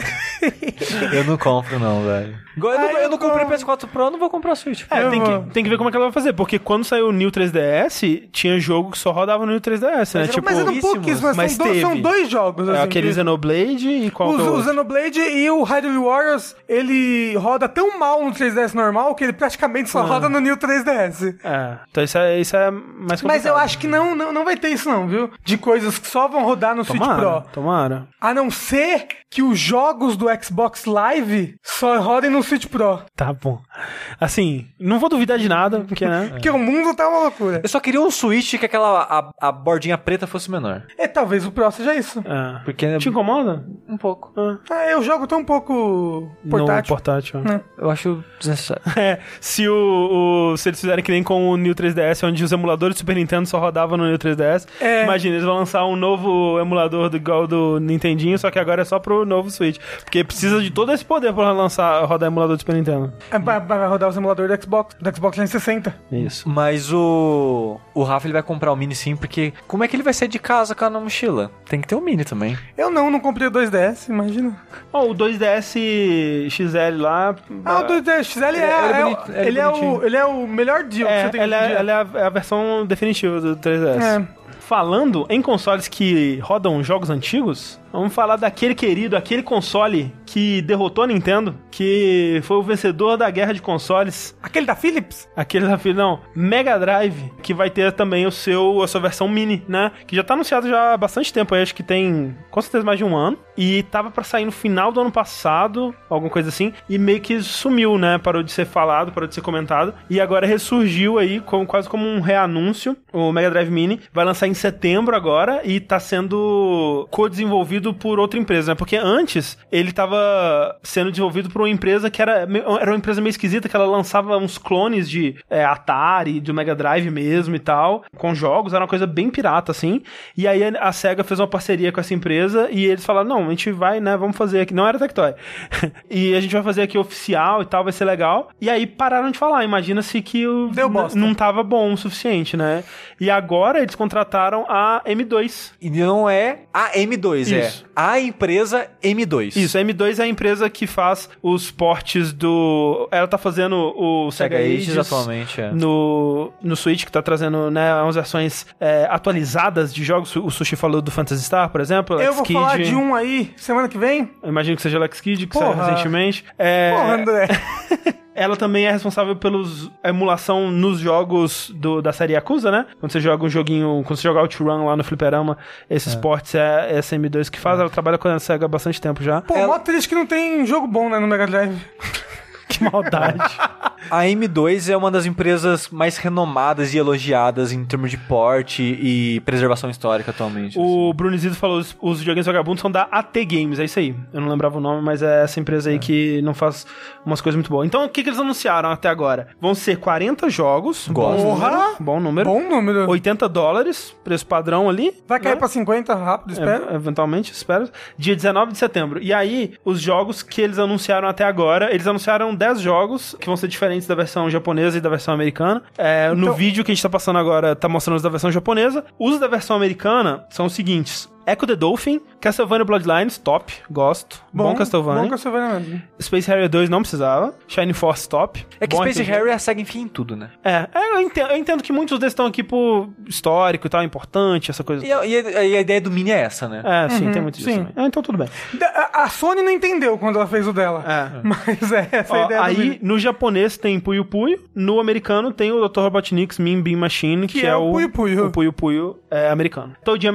Top. Comic Zone, top, assim, é um jogo que ele é muito mais difícil do que ele precisava, mas ele é muito legal. É, conceitualmente ele é um jogo legal. Né? Comic Zone? É. É. Sonic, né? Quem diria? Tem que Qual? estar, né? Tem, tinha que ter todos, tem que ter todos. É, anunciaram só um, vamos ver Hum. se vai ter mais. E mesmo assim, o Sonic do Sega Ages é o melhor de todos. É, o que que ele tem de novo? Ele tem o, o negócio do, do, do Sonic Drop Mania, Dash. o Drop ah, Dash. pode crer, pode crer, pode crer. Mas aí não vai ter, desse momento. Não, Então, não, vai não ser o vai ter. Sonic classicão mesmo. Altered Beast, entendo também que, né, é importante que e tal. ruim. É- Rise from your grave. E Gunstar Heroes, talvez um dos melhores jogos de Mega Drive aí, jogo da Treasure, muito bom. Que, que jogo você acha que tá faltando, Steve? Streets of Rage 2, tá aí. É. Sonic Fa- 2 e 3. Phantasy Star 4. Phantasy Star 4. Assim, na verdade, falta Phantasy Star 4 no Sega Ages do Switch. É... Não quero um, dois não, porque eu tava vendo, parece que o 2 o dois e o 3, o Phantasy Star 2 e 3 são bem ruins. Então, É. Qual que você jogou? o 1. Ah, e o 2 e o 3 são ruins? É, eu Ah, ouço que falar loucura. bem do 1 e do 4, especificamente. Ah, aquele jogo do moço da máscara de, de, de, de hockey, que bate nos monstros. É, Splatterhouse. Splatterhouse é, bom. Splatterhouse. Eu,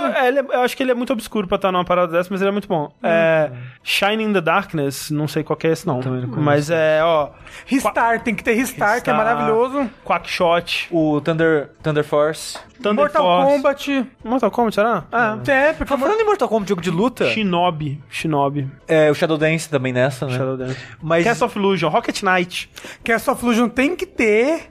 Resolve que- Resolve Zwei. Ó, uma ótima oportunidade pra eles trazerem o Monster World 4, que só saiu no, no Japão, e tem a menininha árabe que inspirou Sim, a Shantae. seria legal. Ah, sim. Mas olha só, uma coisa bizarra. A versão japonesa tem o controle de seis botões e a americana a versão de É, isso três é botões. Provavelmente não Isso vai é ter. Street Fighter na americana. Não. Hum, Ó, Contra, Contra Hardcore, muito bom. Contra hardcore, porra, contra hardcore é excelente. É um dos melhores Contras. Eu acho que é o melhor Contra. Eu acho que é o melhor contra. Sonic Thunder. 3D Blast. Nossa, esse aí.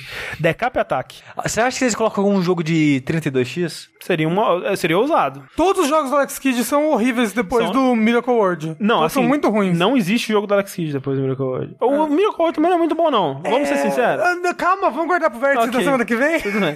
Ou Beyond Oasis, hein? Bom jogo, bonito. E assim, na minha do- cabeça, do jogo Beyond- lindo. Não do via, Beyond tem Two 20 Souls. anos já. Mas, é, Flashback. Flashback, é, porra. Então, é, Tem que jogos aí. Porque assim, a lista que eles, man- que eles mandaram até agora tem um equilíbrio legal entre first party e outros jogos, né? Tem que ver como é que vai ser na Mas, final. ó, mas 40 jogos é o maior número desses minis até agora. É. É, 40 E jogos é provavelmente bastante. você- você vai poder hackear. Ah, sim, Ah, sim. pera, esse daí vai entrar cartucho? Não. No trailer a pessoa bota o dedo É, no negócio é, do é, só, cartucho. é só pra mostrar que abre ali. É só gracejo. Ah, Só uma piadinha. É um graçoso. É um gracejinho. Legal, espero que seja legal. A M2 costuma fazer um bom trabalho. Sim. Vamos ver. Quem não vai fazer um bom trabalho, Sushi, são as pessoas da EA. A gente comentou no começo do ano da parada da Activision, né? Que tipo, lucros records, vamos demitir 8% dos nossos funcionários. E é uma coisa que tá acontecendo, assim, bastante nos últimos meses, assim, de, Sim. acho que num volume que não acontecia tanto, assim, eu- é, pelo menos a impressão que eu tenho, talvez acontecia, a gente não ouvia falar tanto, ou, ou, né, a gente tá prestando mais atenção agora, alguma coisa assim, não sei, É, não dá pra é. saber. Mas, por exemplo, teve a Telltale, teve a Activision, teve a Starbreeze, né, o pessoal lá do Overkill, né, Sim. e tal. É a teve a, demissões na Arena Net, e agora EA também, né? EA. E a Activision e a EA especificamente, basicamente os mesmos setores. Sim. Que é o pessoal mais de PR, de comunidade, de esportes. Marketing. Marketing. É, eles falaram que é marketing, publishing e operações, seja lá o que isso significa. É, são essas pessoas que estão aos arredores, né, da produção dos jogos, não necessariamente na programação e arte, trilha, né, e coisas do tipo. E eles vão demitir 350 funcionários entre os estúdios mundiais da, da EA. 4% da EA toda. É, a Activision, pra comparação, ela demitiu 800, né? Então, Sim, que foi 8%, né? Isso. A Activision é um estúdio maior, uma empresa maior, né, que a EA. E é, é isso, é, a notícia é essa. E eu fico triste que não teve tanta repercussão quanto da Activision. É, eu- acho que da Activision fez mais barulho por causa É. da parada do Lucros Records. É, e do, do- da revolta que isso causa né, nas pessoas. Porque, pelo menos, assim, o que, que a gente viu dessas demissões da, da EA foram que, tipo, ah, ok, todo mundo saiu com Severance direitinho, ninguém fez nenhum comentário escroto sobre essas demissões, né? É uma merda e é um sintoma dessa indústria, como a gente vai ver em mais notícias aí. É, é uma indústria que ela não está, como a gente já falou várias vezes, não existe um modelo pra continuar fazendo o tipo de jogo que está fazendo e a gente sente, né, os resultados disso, né? Essas pessoas sentem os, os resultados disso e coisas precisam mudar urgentemente, mas pelo menos ninguém foi escroto falando, tamo ótimo, demitir as pessoas tudo. Mas pelo menos teve repercussão. Eu fico. Não, eu não fico feliz disso estar acontecendo, mas eu fico feliz de como está sendo tratado na mídia de modo geral, de tipo, chamar atenção e cutucar. É, e teve um e-mail que o. Quem, quem conseguiu? Quem será que conseguiu esse e-mail? Será que foi o Jason Schreier? Imagina. O Jason Schreier, ele é o único jornalista Não, ele de tá videogames que carregando, existe. é, é só ele, é só ele. Carrega a- a- o jornalismo de jogos nas costas. É, se o Jason Schreier parar de cobrir Acabou. videogame, não, acabou. Eu não, sério. Você fala assim, gente, então tô me demitindo, né? Acabou. Todos os sites de notícias fecham. É. É, Será ele- que ele consegue passar do pulo do Cuphead lá?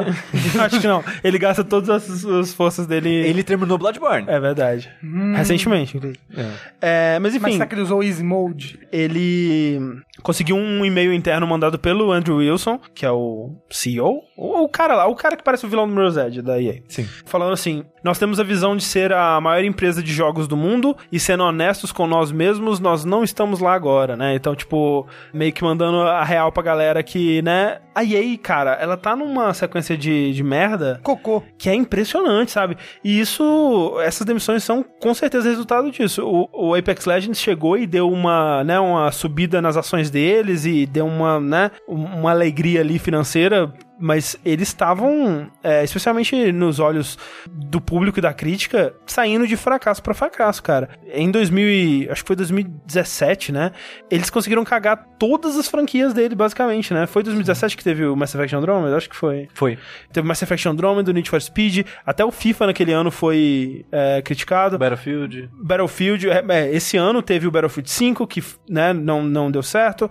Teve também o, o Star Wars lá e tal. Eles é, Não não é, estão tipo, acertando em nada, velho. É que jogo, tirando Apex Legend, qual foi o jogo bem recebido da EA, da nos, EA últimos, nos últimos anos, é, sabe? Tanto por crítica quanto público. Deve ter algum. City. Não, o, último Sin City também foi muito mal verdade, recebido. É, Civilization. Civilization, Civilization daí. Não, não é da EA. Ah, droga. É, eu não, eu, eu não consigo lembrar do último que foi realmente E- e- muito bem recebido. E até o último Battlefield foi, tipo, o número de vendas foi baixo e eles falaram que vai tipo, ter que rever isso daí. Talvez Dragon Age, o Inquisition. Inquisition, mas Nossa, é mas antigo, 2014. né? É Mas ganha- 2014? Ganhou o jogo do ano naquele ano, então... Pô, eu queria muito jogar Dragon Age Inquisition, hein? É, mas não é físico. Titanfall, ah, Titanfall 2. Titanfall 2 acho que é o mais recente. É, mas, tipo, Ma- Mas Titanfall 2 foi um fracasso. de, de de vendas. vendas. De vendas, então. De crítica foi, tipo, gente, caralho, o melhor shooter da história. Não, tanto que foi a base do Apex, Apex, agora, sim, né? Sim, então, sim. ou seja, só a Respawn fez coisa boa na EA É, e mesmo assim, não financeiramente sempre. e porque não usa aquela engine. A, é, a Frostbite. Exatamente. Porque assim, Jason Schreier, ele de novo, ele fez uma matéria maravilhosa. É, bem, se você gostou, se você leu essa matéria e você quer ler mais, ela é bem na pegada de um livro que ele lançou, que saiu no Brasil, tem ele em português. Sangue, que é o- Suor, Pixels. Sangue, Suor e Pixels. É, Ele vai lançar em breve outro livro que é também um pouco na mesma pegada, mas, um, mas sem histórias específicas, que vai ser sobre como o desenvolvimento de jogos está quebrado, né? E precisa mudar de alguma forma isso. Cara, eu adoro o trabalho investigativo jornalístico dele nesse sentido. Essas matérias são um prazer para ler. Elas são uma desgraça, né? Porque você sente muita aflição e você vê o quão fodida essa indústria é. Mas eu gosto muito de ter esse insight sobre o que acontece no lado humano e no lado das decisões. O que que leva um jogo a ser tão ruim? Porque você imagina A, que ninguém quer fazer um jogo ruim, obviamente, mas também você sabe que B, e essa matéria confirma muito isso, que as pessoas que que mais sabem se um jogo vai ser ruim ou não são os próprios desenvolvedores. Tipo, todo mundo ali já sabia que, que o que eles estavam fazendo não, não ia ser um jogo top. Eles talvez não imaginassem o quão rechaçado ele seria, né? Mas no caso, a matéria é uma matéria sobre o desenvolvimento de Anthem, falando por que, que o jogo saiu do jeito que saiu, né? E, cara, tem umas histórias muito curiosas, assim, né? Ele fala sobre como, primeiro, né, levando isso lá pra, pra época do Dragon Age Inquisition e tal, quando o. Logo depois do Mass Effect 3, na verdade, quando o Anthem começou a passar pela fase de conceito e foi. Co ele tava passando por essa pré-produção enquanto ele desenvolvia o Dragon Age Inquisition e tal. E nessa época ele se chamava Projeto Dylan, né? Porque a ideia deles é que seria um jogo tão revolucionário e tão importante que ele seria o Bob Dylan dos jogos. Ah, achei que ia ser o Felipe Dilon. É, e fal- e falando nisso, eu acho engraçado que o Dragon Age, né, o, o 4, que já foi rebutado, a versão anterior dele, que foi cancelada, né, era Joplin, Joplin. de né? Janis Joplin, Sim. e a versão atual é Morrison, de Jim Morrison. E aí a ideia dele era que ele seria mais realístico, né? Teria uma coisa mais de sobrevivência, um, um planeta meio inabitável, né? Eles falam que é o Triângulo das Bermudas espacial, que ia ficar caindo umas naves perdidas lá e tal. Muita coisa de efeito de atmosfera e de monstros gigantes, essa coisa toda. E dá pra você ver eles trabalhando um pouco nisso num vídeo de 2014 mesmo. Lá atrás, que eles mostraram um vídeo tipo, ah, olha o que a EA, o que a BioWare tá trabalhando em seguida. Eles mostravam um, um tech demo, assim, que na época foi mó impressionante. E eu nem tinha ligado que já era o Anthem ali, mas claramente era. Era uma outra ideia, um outro conceito. É, que foi eventualmente se morfando. Mas dá pra ver a, a base ali, né? De é, essa coisa dos efeitos climáticos meio que se manteve até um certo ponto ali no Anthem. Mas não foi muito pra frente também. E nisso aconteceram. Acho que a, a principal problema aí do desenvolvimento de Anthem foi quando o Casey Hudson, que ele foi produtor na franquia Mass Effect, e ele tava sendo né, o, o diretor né, do, do Anthem, do que viria a se chamar Anthem, porque ele, na verdade, só passou a se chamar Anthem tipo semanas antes de ser anunciado. Porque É, antes ele tinha outro nome, né? Que era. Mas, Mas ele não era nome tão bom, era tipo Beyond, não era? era Beyond, exatamente, Beyond mesmo. Era Beyond, isso. Isso. Só que aí eles acharam que ia ser difícil de registrar, né? É, já Beyond. tem o É, Tio ele- o é. Eles não estavam conseguindo registrar, realmente. Adoro o Beyond Show. Eles, eles não conseguiram registrar e por isso que É. mudou pra Anthem de última hora. O Case Hudson, que tava dirigindo o jogo, ele saiu. E na época que ele saiu da BioWare, ele publicou uma, uma nota falando assim: Ah, eu ajudei a BioWare a, a trabalhar na fundação desse novo jogo que vai revolucionar a indústria e vai ser o maior jogo de todos os tempos, vocês nunca viram nada igual e tal. E na verdade ele não tinha feito isso ainda, né? Faltava muita coisa. O jogo tava numa pré-produção, assim, só na, no campo das ideias ainda. E quando ele saiu é que fudeu tudo, porque não tinha nada realmente decidido. Meio que os artistas tomaram formaram um, um comitê ali de artistas que tomaram a liderança, né? Se tornaram os diretores do jogo. Só que eles não, eles não passavam confiança pra equipe, eles não tinham essa atitude de tomar decisões, né? Ele conta que iam nas reuniões lá e, ok, isso tá ruim, né? Tá, o que, que a gente faz? Ah, a gente podia fazer isso aqui. Ah, não sei se a gente podia fazer isso aqui. Ah, ok, então, reunião encerrada. E, tipo, ninguém tomava nenhuma decisão e continuava, continuava, continuava, continuava. E a parada não, não ia pra frente. E é muito importante ver o quanto que a falta dessa visão prejudicou o, o desenvolvimento, né? E, e, e, eu entendo quando as pessoas falam assim, ah, vocês ficam dando muita moral pro Cory Barlog, pro Kojima e tal, assim, porque obviamente vocês falam como se o jogo inteiro fosse feito por eles e concordo, né? A gente não pode tratar, ah, o Kojima ele fez, né? Ele pariu o Metal Gear Solid do seu, do seu útero imaculado. Nas minhas né? fanfics ele É, pariu. mas a importância de ter alguém com essa visão, né? Essa, essa pessoa que sabe pra onde aquele projeto tá indo, especialmente num projeto grande como o Anthem, sabe? Onde tem centenas de pessoas, as pessoas precisam saber pra onde elas vão, sabe? Elas precisam ter uma ideia de, do que, que elas estão fazendo ali, qual que, é, qual que é o gancho desse jogo, qual que é o, o por que, que a gente tá fazendo esse, trabalhando nesses sistemas e nesse mundo e tudo mais. E as pessoas não sabiam, elas passaram anos, cara, literalmente anos, se você for pensar que Anthem, ele ficou em desenvolvimento, né, desde a pré-produção aí, por uns seis anos, e meio que quatro anos e meio desses seis anos foram essa pré-produção, onde eles não sabiam exatamente o que eles iam fazer, eles estavam experimentando com ideias e tudo mais, e o jogo mesmo, ele foi ser desenvolvido nesses últimos um ano e meio, velho, é assustador isso, justamente porque não tinha essa pessoa, e essa pessoa, ela foi é, chegar na equipe bem no final, né, era um cara que tava trabalhando nesse reboot do Dragon Age 4, que chegou nesse último um ano e meio, e ele que puxou a galera pra linha de chegada, né? Guiando, né? E falando, não, isso aqui, abandonando ideias e realmente arrastando o jogo pra onde ele devia chegar. E é assustador, velho, a- algumas coisas, porque eles contam que a demo que a gente viu, né, que foi 2017, a primeira demo que a gente viu foi na 3 de 2017. É aquela, né, começa a primeira pessoa na cidade, aí vai pro, Pro robô. pro robô, aí voa nas paradas tudo lá e tal, e, e anuncia o jogo. Foi a primeira vez que a gente viu o jogo, né? Essa demo tinha, na época, o presidente da EA ainda era o Patrick Sutherland. Eles tinham mostrado uma demo pro Patrick Sutherland, e ao contrário do que todo mundo imagina, você pensa assim: ah, Anthem foi criado quando eles criaram a mecânica de voo e falaram, porra, isso aí é legal, ainda dá pra fazer um jogo em volta disso. E não foi isso. Tipo, a mecânica de voo foi adicionada meio que de última hora também. Eles ficavam experimentando colocar e tirar ela e tal, eles não sabiam se ia funcionar, né? Porque, porra, pra você colocar uma mecânica de voo, você tem que mudar o seu jogo inteiro pra ser baseado nisso. né? Sim. E eles fizeram uma demo pra mostrar pro Patrick Sutherland, sem, que tava sem essa mecânica de voo, mostrou e ele ficou muito decepcionado. Ele falou: Nossa, gente, é isso que vocês estão há cinco anos trabalhando aqui. Que porra é Que essa? porra é essa que vocês estão fazendo? Eu preciso de algo que vai, né, realmente impressionar o- os gamers deste mundo. É, os Gaber. E aí eles foram, porra, né? Vamos ter que melhorar isso aqui, né? E aí ficaram mais alguns meses lá trabalhando numa demo. Eles colocaram a parada de voo, fizeram mais ou menos aquela demo lá que a gente viu na, na E3, mostraram pro Patrick Sutherland. Ele gostou tanto e tava pertinho da, da E3, né, já. Ele gostou tanto da demo que ele falou, cara, é isso aí o jogo. E aí eles poliram mais essa demo e foi essa demo que eles mostraram na E3, semanas depois. Que é aquela parada que sai da base, entra na floresta e acaba? Isso.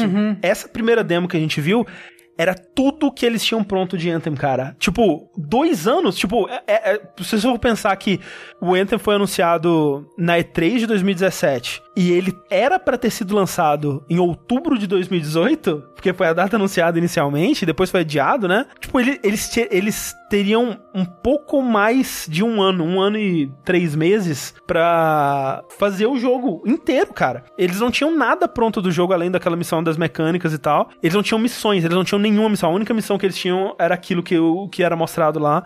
Eles não tinham nada, quase nada da- de, de história e tal. E eles fizeram isso tudo em, tipo, um ano e meio. Se você for contar com o tempo que eles adiaram, né? Então. E, e é foda porque eles tinham um, um escopo de jogo multiplayer ainda, né? Pra cumprir. Sim, e era a primeira vez que eles estavam trabalhando nisso. E, de novo, aí entra o lance da Frostbite, que eles não conseguiam trabalhar com ela. E eles falam que, assim, a Frostbite é o pior tipo de engine possível, porque a Frostbite é uma engine feita pela DICE, né? Ela não é uma engine comercial, que todo mundo consegue comprar e mexer como é a Unreal, a, a Unity, Unity. e tal. Ela é uma engine in-house, né? Então ela foi feita por um grupo de desenvolvedores para os o tipo de jogo que aqueles desenvolvedores fazem, com ferramentas que aqueles desenvolvedores estão acostumados a usar. É isso, tanto que os jogos da DICE saem muito bem. Exato, né? É, São muito bons Tirando o tecnicamente. Battlefield 4, que parece que saiu com um milhão de bugs também. É, teve isso também, né?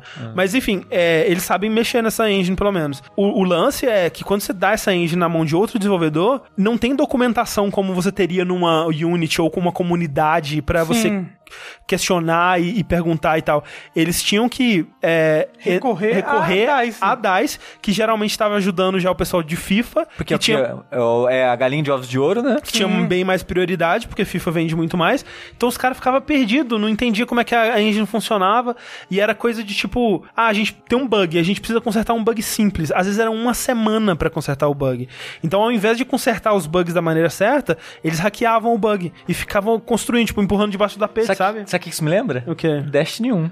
Destiny A 1. mesma é, coisa. É bem parecido É mesmo. POG. E comentam, né, também que a maneira que funcionava era tipo, ah, eu quero fazer um ajuste na iluminação do jogo. Era horas pra você poder re-renderizar a cena. Às vezes você, que, que nem o André tá falando, às vezes um bug, tipo, você vai arrumar um bug e recompilar, é uma semana pro, co- É. pro código compilar. Pra fazer o baking da iluminação, sabe? what Era coisa fuck, de cara? deixar a parada um dia lá fazendo, sabe? Era era uma coisa absurda. Caramba. É, então era é, é uma engine muito complicada. E aí, uma coisa que ele fala nessa matéria também é o lance da relação deles com o Dragon Age Inquisition, né? Que eles têm muito ressentimento em cima do Dragon Age Inquisition por ele ter dado tão certo. Porque o Dragon Age Inquisition, ele foi o primeiro jogo que eles trabalharam na Frostbite e foi um, um processo muito traumático pra todo mundo, sabe? Ele. É, isso é é verdade, Bruno. Isso tá no. A história do Destiny tá nesse. no livro do Sangue Pixels. É, o, o, o lance do Dragon Age foi, foi muito traumático porque eles bateram a cabeça contra a parede pra conseguir fazer esse jogo durante todo o tempo de desenvolvimento e de alguma forma no final eles conseguiram amarrar tudo junto e ficou um jogo bom, ficou um jogo muito elogiado, muito querido, né? É, ganhou o prêmio de jogo do ano. Eu acho que mais porque o ano de 2014 foi um ano mais fraco na Foi indústria. bem fraco. Mas eu, mas eu acho legal. Mas não, o Dragon Age Inquisition é muito bom, mas eu não sei se num ano como 2018 ele teria tido o destaque que ele teve, assim. Mas o pessoal ressente muito isso porque isso passa a mensagem que, ah, esse é o jeito que a BioWare eh, desenvolve o jogo. Eles morrem durante o desenvolvimento inteiro e de alguma forma no final eles conseguem. E dá tudo e, certo. E é tipo, não, né? Tipo, É, e eles até deu não, eles falaram, não, é a magia da BioWare, gente. Então, durante o Anthem inteiro, tava aquela coisa assim, gente, isso vai dar errado. Todos os desenvolvedores, gente, isso aqui tá, tá, tá ruim, isso aqui não vai dar certo, isso aqui não... E aí o pessoal, não, gente, é assim, cara, é a magia da BioWare. Mas assim, eles já tinham dado errado na, no o- Mass Effect. É, mas o Mass Effect foi, foi um, foi um caso à parte, né? Tipo, eles saíram do sucesso de Dragon Age, aí o Mass Effect deu errado. Não, é, porra, foi o pessoal... E o, é, o lance... É que o Mass Effect Andromeda foi desenvolvido pela BioWare Montreal, né? Ou, ou era a BioWare canadense lá. Eles, ah, esses caras aí não são a BioWare de verdade, a gente que é. A gente vai mostrar pra eles qual que é a BioWare de verdade aqui. Então é, é foda. E, e eu entendo isso porque, por exemplo, outra história que ele conta no Sanctuary Pixels é o do Uncharted 4, né? Que foi parecido no sentido do sofrimento do desenvolvimento, do crunch que eles tiveram que fazer pra finalizar, sabe? E aí, o diretor do Uncharted 4, que foi o, o Bruce Straley, ele foi tipo esse cara que chegou durante o processo e, e, né, ele e o, e o Neil Druckmann, eles puxaram a carroça pra, pra linha de chegada pra conseguir entregar o jogo com muito sofrimento, com muito crunch. Todo mundo sofreu pra caralho. E quando terminou o desenvolvimento, o Bruce Straley falou: gente, não dá mais pra ser assim. Isso não pode se repetir no próximo projeto. Isso é insustentável. A gente não pode fazer assim. Vamos mudar o jeito que a Naughty Dog faz jogos. O que, que aconteceu meses depois que Uncharted 4 saiu? Bruce Straley saiu da Naughty Dog. Então, assim, provavelmente ele viu que não ia ter como. Ele viu que ele queria implantar uma mudança ali na Naughty Dog e ele percebeu que ele estaria lutando contra a corrente, estaria lutando contra uma cultura. capitalismo. Ou isso, né? Então, assim, nesse momento, é muito provável que os desenvolvedores de The Last of Us 2 estejam sofrendo e sem ver as famílias há seis meses, trancados num quarto escuro. Não pode ter família mais. Não né? pode. E perguntaram, né, enquanto a gente tá falando isso, tipo, ah, e os desenvolvedores, como é que eles ficaram depois de tanto crunch no Anthem e tal? Morreram. E o James Schreier comenta um pouco disso, né? Tipo, muita gente com depressão, muita gente com problemas psicológicos, físicos. É, não, gente que tinha, era diagnosticada é, e tinha que tirar uma folga, é, uma, uma, umas Licença. férias, uma licença por estresse tipo, diagnosticado, sabe? Porque a pessoa não tava dando conta mais, velho. Mas e Destiny, hein? Por que, que eles não olharam pra Destiny, Mas copiaram eles Destiny? não queriam, eles falam isso, eles, eu- eu- eles ficavam putos. Se alguém comparasse com Destiny, eles ficavam putos. Eu queria que você puxasse Dentro isso. da, Dentro EA. da EA. Não podia mencionar Destiny. Não podia mencionar Destiny. Não, se você quiser comparar com alguma coisa, é com Diablo. Eles queriam ser comparados com Diablo. Não compara com Destiny, não. E aí, eles evitavam olhar pra Destiny pra... Não, a gente não Qualquer quer... inspiração, É, qualquer não coisa quer nada disso. tipo. Mas aí, impedia eles de verem onde Destiny errou, o que que Destiny fez certo. E aprender, sabe, com, a, Sim. com os erros dos outros. Então, foda. Que eu acho que, diferente do que, eu- do, do que o chat também mencionou ali, diferente do Sakurai, que eu acho que ele é workaholic mesmo, ele, é, ele tem problema. Ah, mas- Ele precisa de ajuda e a Nintendo não ajuda ele. É, não, eu a, acho Nintendo que... fala, a Nintendo não fala, Sakurai, para, pelo amor de Deus. Não, É, cara, é que a cultura é japonesa é cultura, muito- É, É a é cultura muito mais pesada né? com isso, cara. E, tipo, É. com certeza, o que a, a gente vai na Nintendo, que empresa legal. É, Porra tipo, nenhuma, velho. O Japão é o único país que tem. As pessoas que dormem na rua pra poder voltar pro Também, trabalho. mas tem um atestado de óbito que é tipo, morreu de tanto trabalhar. É. Tem uma palavra específica que- que na certidão de óbito da pessoa tá. Morreu de tanto trabalhar. Hum. Você tem noção? É engraçado, né, que o, o Jason Schreier fala no artigo dele que ele entrou em contato com a EA falando, olha, a gente tá publicando isso, você tem algum comentário, né? Que é, né, básico de um jornalista fazer isso, tipo, pegar, pedir o comentário da pessoa, né, pra até poder dizer assim, ah, a EA não se manifestou sobre isso e tal, pra ter, né, os lados de, de todas as partes. No caso do, do, do Anthem, a BioWare, decidiu não se manifestar, e quando ele lançou a matéria, imediatamente eles lançaram uma, uma nota no site deles, que obviamente não tinha dado tempo deles lerem a matéria, né, eles já tinham uma nota preparada, sabiam que o- a Kotaku ia lançar essa matéria, e já tinham uma resposta preparada, e é engraçado porque a resposta deles é de, tipo, eles estavam imaginando que o artigo seria outra coisa, tipo, era, era a matéria, a, a nota dele, tipo, a gente não quis compa- compactuar com esse artigo porque a gente acha errado ficar jogando os desenvolvedores uns contra os outros e apontando o dedo pra, pra, pra pessoas específicas e tudo mais. E, velho, o artigo não faz isso, cara. Na verdade, a, a maior parte da- do, do, do pessoal do artigo é anônimo. Só são apontados, tipo, os líderes, ah, o diretor, o Casey Hudson e tal. Só essas pessoas, o, o presidente, né, o Patrick Soderland e tal. Nenhum desenvolvedor específico é apontado. E, e ficou meio engraçado isso. Mas internamente, e quem conseguiu esse e-mail, quem será? Será que foi o, o Jason Schreier? Foi o Jason Schreier de novo. Ele conseguiu um e-mail interno da BioWare que o, o Casey Hudson é, mandou pro, pro, pra galera falando... É, Para de falar essa porra! Pior que não. Ele falou, ah, a gente viu o artigo, né, e tal, e falando da cultura da empresa e tal, e eles têm toda a razão, né, a gente tem que trabalhar pra melhorar isso, esse tipo de coisa. Pelo menos alguma conversa tá acontecendo, né, vamos ver se... Tomara que melhore. Nunca vai melhorar, tudo só vai piorar, gente. É isso aí. Essa é a verdade. Essa é a verdade. Não querendo ficar fora da moda do momento, a Apple viu aí, tá, tá todo mundo com esse negócio de videogame, vamos fazer videogame também. É a sexta vez que a Apple diz... Vamos fazer videogame Vamos, também. vamos falar, vamos fazer esse negócio de videogame a sério. Você acha que esse serviço deles tinha que chamar Pipim? Porra, Porra, devia. seria uma boa, né? A Apple anunciou um serviço novo dela, que é o Apple Arcade, que já vai lançar aí no outono americano, que é então a primavera brasileira, e que vai ser um serviço não igual o serviço da, da Google, que é o Stadia, mas vai ser um serviço mais parecido com o que é o Xbox Game Pass. Game Pass. Que eu gosto. Sim. Isso, que, É. ou seja, você vai, vai ser uma, uma Netflix aí, você vai pagar Netflix dos games. Netflix Games vai pagar um serviço da Apple e em aparelhos da Apple aí específicos, você vai poder baixar esses jogos e jogar. Eles. É. E eles bonitinho. Isso, na verdade, é é uma. É parte de uma mudança que tá acontecendo na Apple já há algum tempo. É, que ela tá meio que se tornando uma empresa de serviços, né? É, eu acho que o, o futuro é dos serviços, né? Outros serviços que ela tá é, oferecendo já, né? Tem já há algum tempo o Apple Music, que é tipo. Eu acho, eu acho que é tipo Spotify, não tenho certeza. É, não tenho ela- certeza, não tem iPhone. eu não tenho, não sei, não consigo acessar essas plataformas de, de rico. Mas ela tem também uma parada de assinatura de vídeo, assinatura de notícias. Ela anunciou também uma parada de cartão de crédito, que é tipo um clube de vantagens, assim, né? É, e aí anunciou agora o Apple Arcade. Porque assim, o que, qual que é a ideia dela? Porque jogo de celular tem muito essa mentalidade de que é grátis, né? Tem que ser grátis. Tipo, eu não vou pagar caro num jogo de celular. E. e É em- uma mentalidade meio boba, porque no final É. você, né? Sim, não, é, Você é pagando super boba. caro. Mas realmente tem essa mentalidade. Tipo, você acha ok pagar, vamos dizer, 20 reais num, num jogo da Steam simples, num jogo indie, simples, duas horas Uhum. ali, 20 reais, porra, bom preço. Agora, 20 reais pra um jogo de celular, a gente tem essa bloqueio, porra, 20 reais é muito caro. Tipo o Mario Shadowrun, quando lançou, o pessoal ficou maluco, porque É. tinha que pagar. É, a gente tem, tem uma, uma mentalidade diferente pra, essa, pra essas coisas, assim. Então é, é que assim, em 2017, 2000, acho que foi 2017, ela fez um redesign na, na loja, né, na Apple, Apple Store, App Store, enfim. Ela mudou a loja e ela implantou um novo, um novo, uma nova curadoria lá, que dessas lojas, é, né, tipo a do Google, mesmo Steam e tal, eu acho que tem sido elogiado como a melhor cu- curadoria dessas pra jogos e aplicativos. Eles realmente fazem um bom trabalho de tentar trazer coisas diferentes, coisas interessantes e tal, e expor essas coisas, assim. Só que não é o bastante, né? Porque tem essa mentalidade, tem esse bloqueio mental das pessoas pra comprar coisas mais caras ou experiências diferentes, né? Do, do tipo de coisa que se joga no celular. Então eu acho uma boa ideia essa coisa da assinatura, né? Porque você vai ter acesso, que eles falam, mais de 100 jogos entre exclusivos e não exclusivos, assim. E muitos jogos que vão lançar como exclusivos da plataforma, pelo menos em dispositivos mobile, né?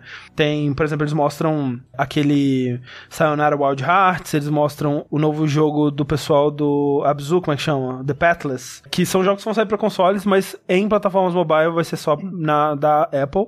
Então, eles estão correndo atrás de, de coisas que chamem a atenção, Ele- experiências diferentes. Uma coisa que vocês não falaram ainda, esse serviço da Apple Arcade, na verdade não é só pra mobile, né? Ele Isso. é, Ele é, tipo, pra Apple TV Sim, também. é iPad. ele é iPhone, iPad, pra Apple TV e pro navegador do seu Mac. Sim. Na Apple TV, é, quer dizer, na verdade, em todas essas Safari. você consegue plugar um controle, né? É, mas e- tem que ser no PC Mac Aham, pra usar ah, isso. sim. Eles mostraram, deram destaque num vídeo específico a alguns jogos que eles estão trazendo, alguns já são conhecidos é, e já vão sair para outras plataformas, como por exemplo aquele Overland, que é um meio que um é, roguelike, meio que um FTL de estrada. Não, assim, pensa no Into the Breach. Into the Bridge. É, um pouco. É, é porque é uma telinha fixa ali, pequena, quadradinha, vai ter os inimigos ali e uma situação. Lidou com a situação, próxima fase. Próxima fase, é. É, mas as situações vão ser meio que procedurais e tal. Sim, sim, igual Into the Breach. Sim, sim. É, ah, o Into the Breach tem muita coisa que não é procedural. Eu vi numa entrevista com eles, enfim. Mas enfim. É, mas um- algumas coisas que eles mostraram que eu não tinha. que eu não conhecia ainda é, por exemplo, o, um jogo novo do Hironobu Sakaguchi, né? Que é o criador, o pai, ele pariu o Final Fantasy de seu útero puro. Imaculado. Imaculado. É, e ele tá desenvolvendo um jogo agora chamado Fantasian. Olha aí. Não consegue largar o osso. É um bom nome de podcast. Fantasian. Não, útero puro e imaculado. Vértice 191, útero puro e imaculado. Isso. É, ele tá desenvolvendo esse jogo lá no. É, é pra, pra essa plataforma. E tem uma coisa curiosa, né? Que eles montam maquetezinhas com o, com o que é o cenário. E aí eles fotografam, escaneiam essas maquetes e elas viram o cenário do jogo. Tipo aquele The Swapper, que usava uma Sim. Técnica parecida pro cenário. É bem, bem legal.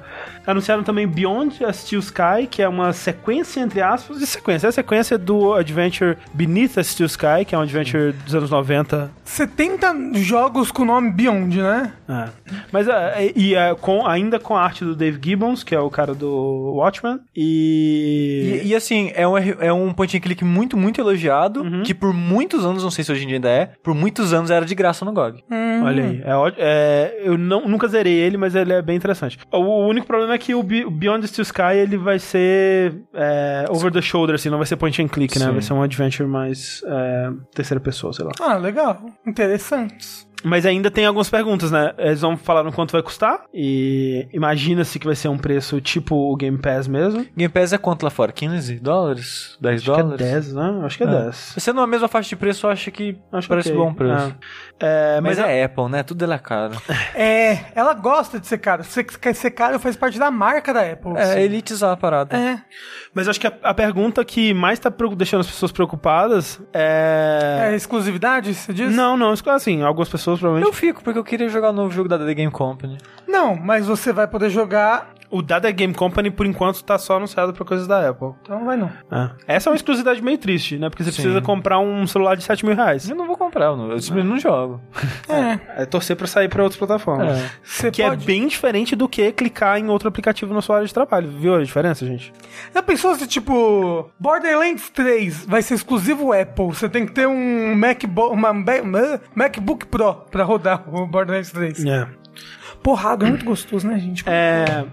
Mas o, o, o, o que tá preocupando mais, assim, é, nessa questão do modelo deles, é como que eles vão pagar os desenvolvedores. Porque num artigo, eu não lembro se foi do Collider, do The Guardian, enfim, um artigo que saiu antes do disso ser oficialmente anunciado e acertou várias coisas, eles estavam prevendo que o, os desenvolvedores seriam pagos por tempo de jogo jogado. Então, se você tem um jogo nesse serviço e o seu jogo é jogado por 10 horas e o jogo outro jogo é jogado por 100 horas, o que foi jogado por 100 horas vai ganhar mais do que você. O que eu não gosto disso. É muito ruim. Porque você incentiva um tipo de produto. É, exato. Você, né, você vai fazer o seu jogo, que seria um ótimo jogo de duas horas, durar 10. Sim. Né? E você vai criar uma coisa cheia de enrolação, você vai criar mecânicas é, que, que prendem o jogador, né? Em vez de ser uma. Você não, não vai poder ter um jogo tipo o. aquele da menina lá, do, que namora o menino. É. Exatamente. Florence. O, isso. É, falaram ali no chat que o Beneath Steel Sky ainda tá de graça no GOG. Olha aí, ótimo. E tipo. Tipo o que aconteceu com o negócio do vídeo do YouTube? Que tem, tem que ser mais Exato, de 10 é. minutos pra ser. E, aí, incentiva certos tipos de conteúdo. Certo, não, incentiva as pessoas a enrolarem os Nossa, vídeos pra cara. dar mais do que 10 minutos. Tutorial, ah, como é que você, como é que você hum, renomeia um arquivo? Vai ter um cara com durante 10 minutos falando: "Então, gente, esse aqui é o meu quarto e hoje eu vou mostrar pra vocês como eu renomeio arquivos com o meu teclado gamer". Mas antes, não se esqueça de dar aquela curtida, aquela compartilhada, ativar o sininho sinistro. Sininho Mas, mas, mas vocês viram que tinha canal que depois que o YouTube começou a, a dar mais atenção pra vídeos de 15 minutos, gente que tava acostumada a fazer 10, colocando 5 minutos de tela preta no final, só com aviso, é só pra aparecer nas pesquisas e coisa do tipo. Caralho, é foda, né? É. É. O YouTube tem que acabar, né, gente? O YouTube tem que ter um concorrente aí. É, é que nem Por a que, gente que ninguém faz um concorrente do YouTube? É difícil, né, Rafa? é, Porra! É. Mas sei lá, Disney. Faz um concorrente não, do não, YouTube. não, aí, A ó, Rafa, Disney- olha só, vamos dizer que o Ah, porra, a Disney ser pior, né? Vamos dizer que o Vimeo, ele, ele recebe um investimento da China de 300 milhões de dólares, aí ele começa a trazer youtubers exclusivos pra ele, aí o que vai ter, ah, mas o Vimeo tá querendo exclusividade, eu não gosto, eu não vou clicar no link deles não, porque dá muito Ah, trabalho. mas, mas tem um- uns streamers que querem competir com o Twitch que fazem isso, né? Sim, não, e as O- pessoas o- reclamam. O Cube, Cu- Cu- Cu- Cube, Cu- Cu- Cu- Cucumber, eu não Esse- sei, faz isso daí. aí é facinho O isso. Facebook, né? Não tem uns streamers que foram pro É que, Facebook. é, não, pra streaming tem, né, tem a- a- o campo do streaming ele é mais competitivo. É. É, mas acho que tinham que competir com o YouTube, gente, pelo amor de Deus. Precisa, não, eu acho, né, necessário pra caralho. Xvideos. Ah, Xvideos, ó, Xvideos tem força pra competir com o YouTube. Tem, eu acho que sim. Não é um lugar que eu queria que tivesse competindo com. Seria, seria bom que Igual do tivesse. Xvideos. Xvideos é um bom lugar pra assistir filme da Marvel. É. É, galinha pintadinha também. Olha, mas eu tô achando que entre o YouTube e o Xvideos é capaz de você achar a coisa mais limpa no Xvideos. Isso é verdade. É, eu acho que, acho que é, Ah, Xvideos é bom pra se ver anime. pseu- pseudociência e teoria da conspiração. Quem será que ganha? YouTube ou Xvideos? Eu Acho É. que Xvideos tá em vantagem nessa aí, hein? Tem até uns vlogs agora no Xvideos. As pessoas fazem uns. Ai, gente, hoje chupei fulano. E é verdade. E é, bota não, o vídeo. Não é... Eu não- tô falando sério, tem uns vlogs Não, mesmo. e eu, não, e eu quero dizer, realmente chupou fulano, não é que a Terra plana aqui é mentira, não. É. Enfim, é pro arcade. É, é foda, porque é que nem o Stadia, né, que a gente tava comentando, né, que esse modelo de negócios, ele vai incentivar um certo tipo de jogo, né, e vai desincentivar outro. Se o Stadia se torna a norma, a gente vai deixar de ver certos tipos de jogos que não funcionam bem no Stadia. Se esse Apple Arcade fizer muito sucesso, a gente vai deixar de ver certos tipos de jogos mobile.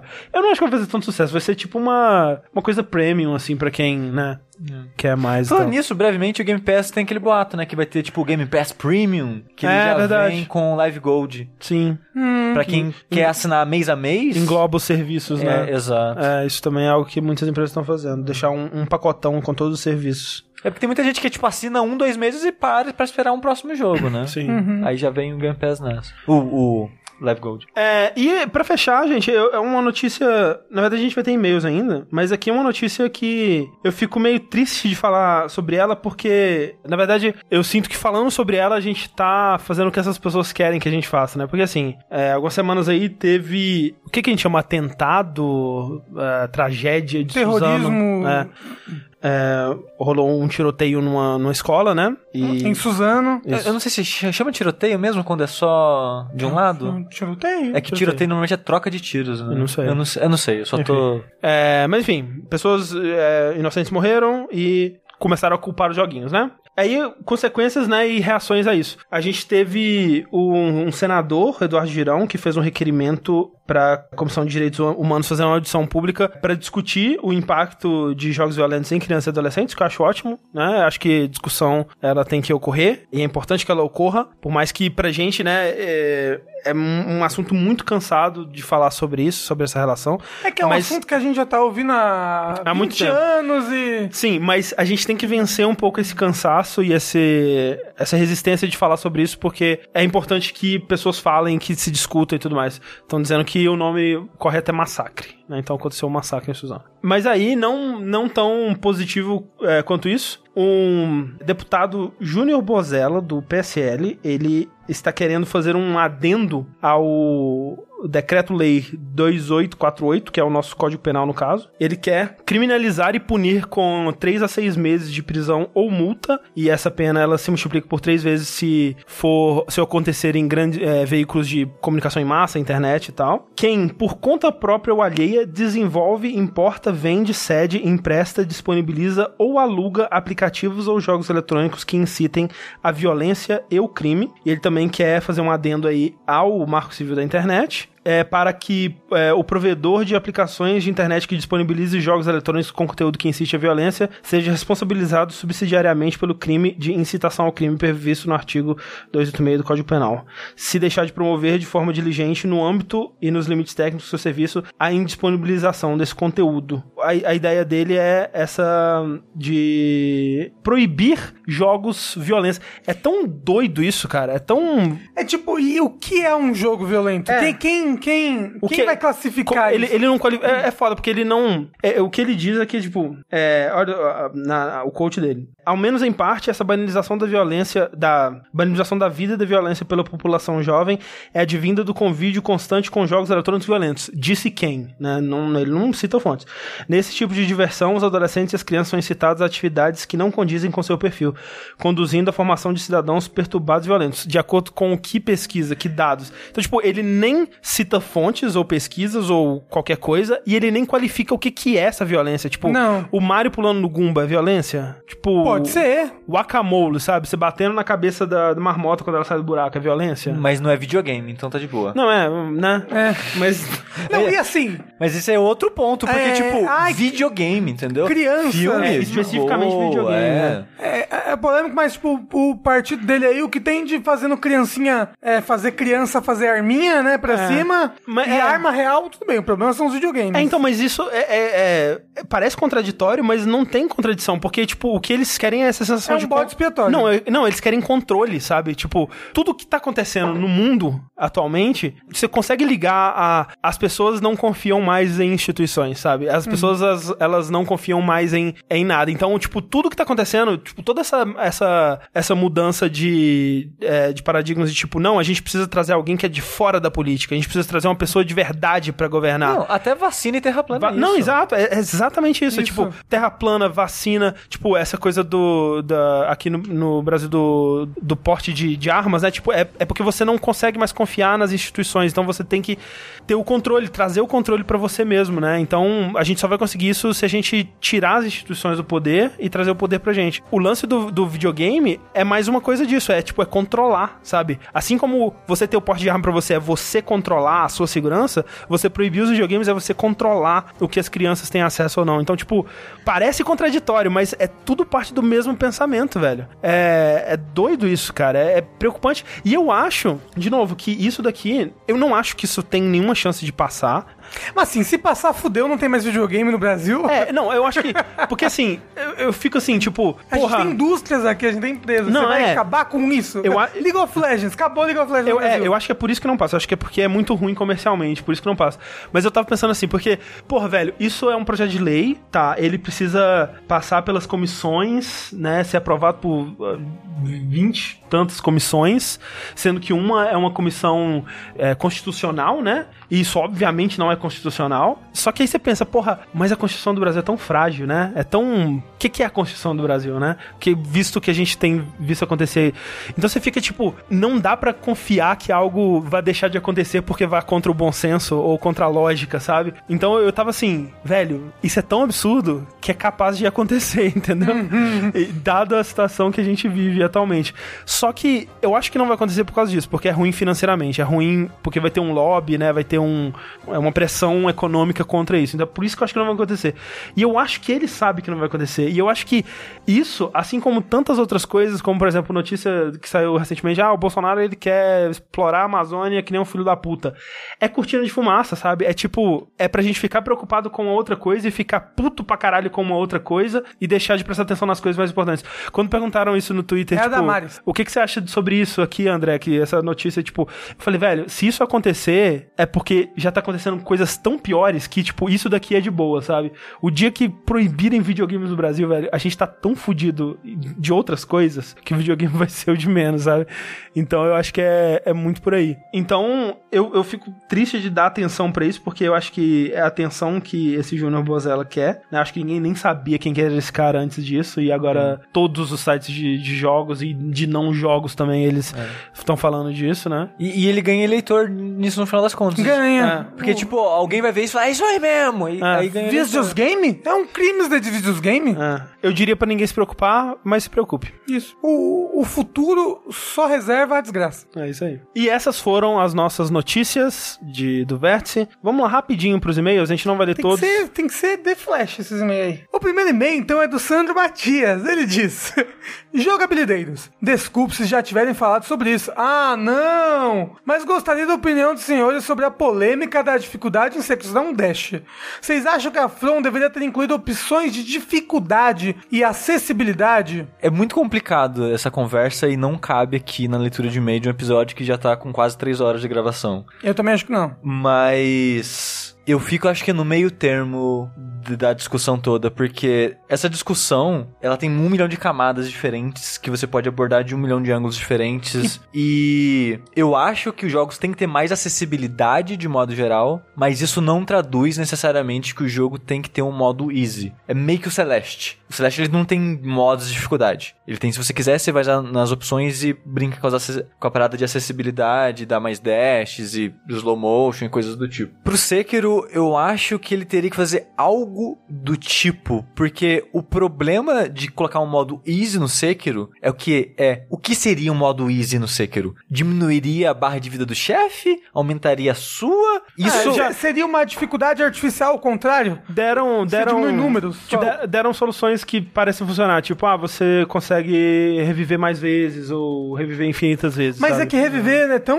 Normalmente você revive, você só se fode. É, não, não, Eu não não, acho que não, isso é- não, não ajudaria tanto assim. Ah, Se a pessoa tá tendo problema com Sekiro, não é porque ela tem, um- teve uma, duas vidas a Não, menos. não, sabe? digo reviver infinitamente. É, e aí eu acho que não, não Então, sei, e, sabe? aí, e aí tem todo aquele negócio da filosofia do. Que tem aquela filosofia da casa de chá japonesa lá, não sei lá o quê. Algo assim. Do, do filosofia dos jogos japoneses, que é. Que eles decidem o que é melhor pra é você. isso. Que você chega no lugar e não é você que, que pede a comida do jeito Uhum, Sim, que você quer. sim, sim, sim. Eles que estão te oferecendo aquela experiência Uhum. que eles pensaram e talharam daquele jeito, entendeu? Sim. Então, eu sei que tem um pouco disso. É, você tá consumindo ali o que eles querem te oferecer, entendeu? E, e- não o que você quer. E isso é um pouco, é um pouco do, do que é o Splatoon também tem isso.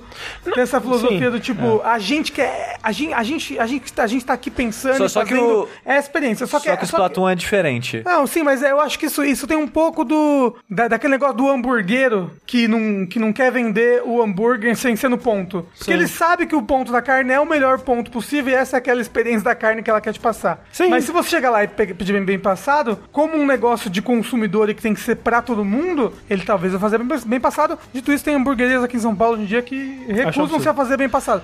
Então, é um absurdo num, num estabelecimento de comida. É um absurdo nos jogos. Eu tenho que botar opções para que todas as pessoas consigam jogar todos os jogos. Eu, eu acho que o negócio. Por exemplo, por eu isso sou que- muito ruim em Baba Yu. Eu preciso ter uma opção para que me ajude a jogar ele até o final e, tipo, não sei, o negócio de dar soluções de fases que eu tô travado.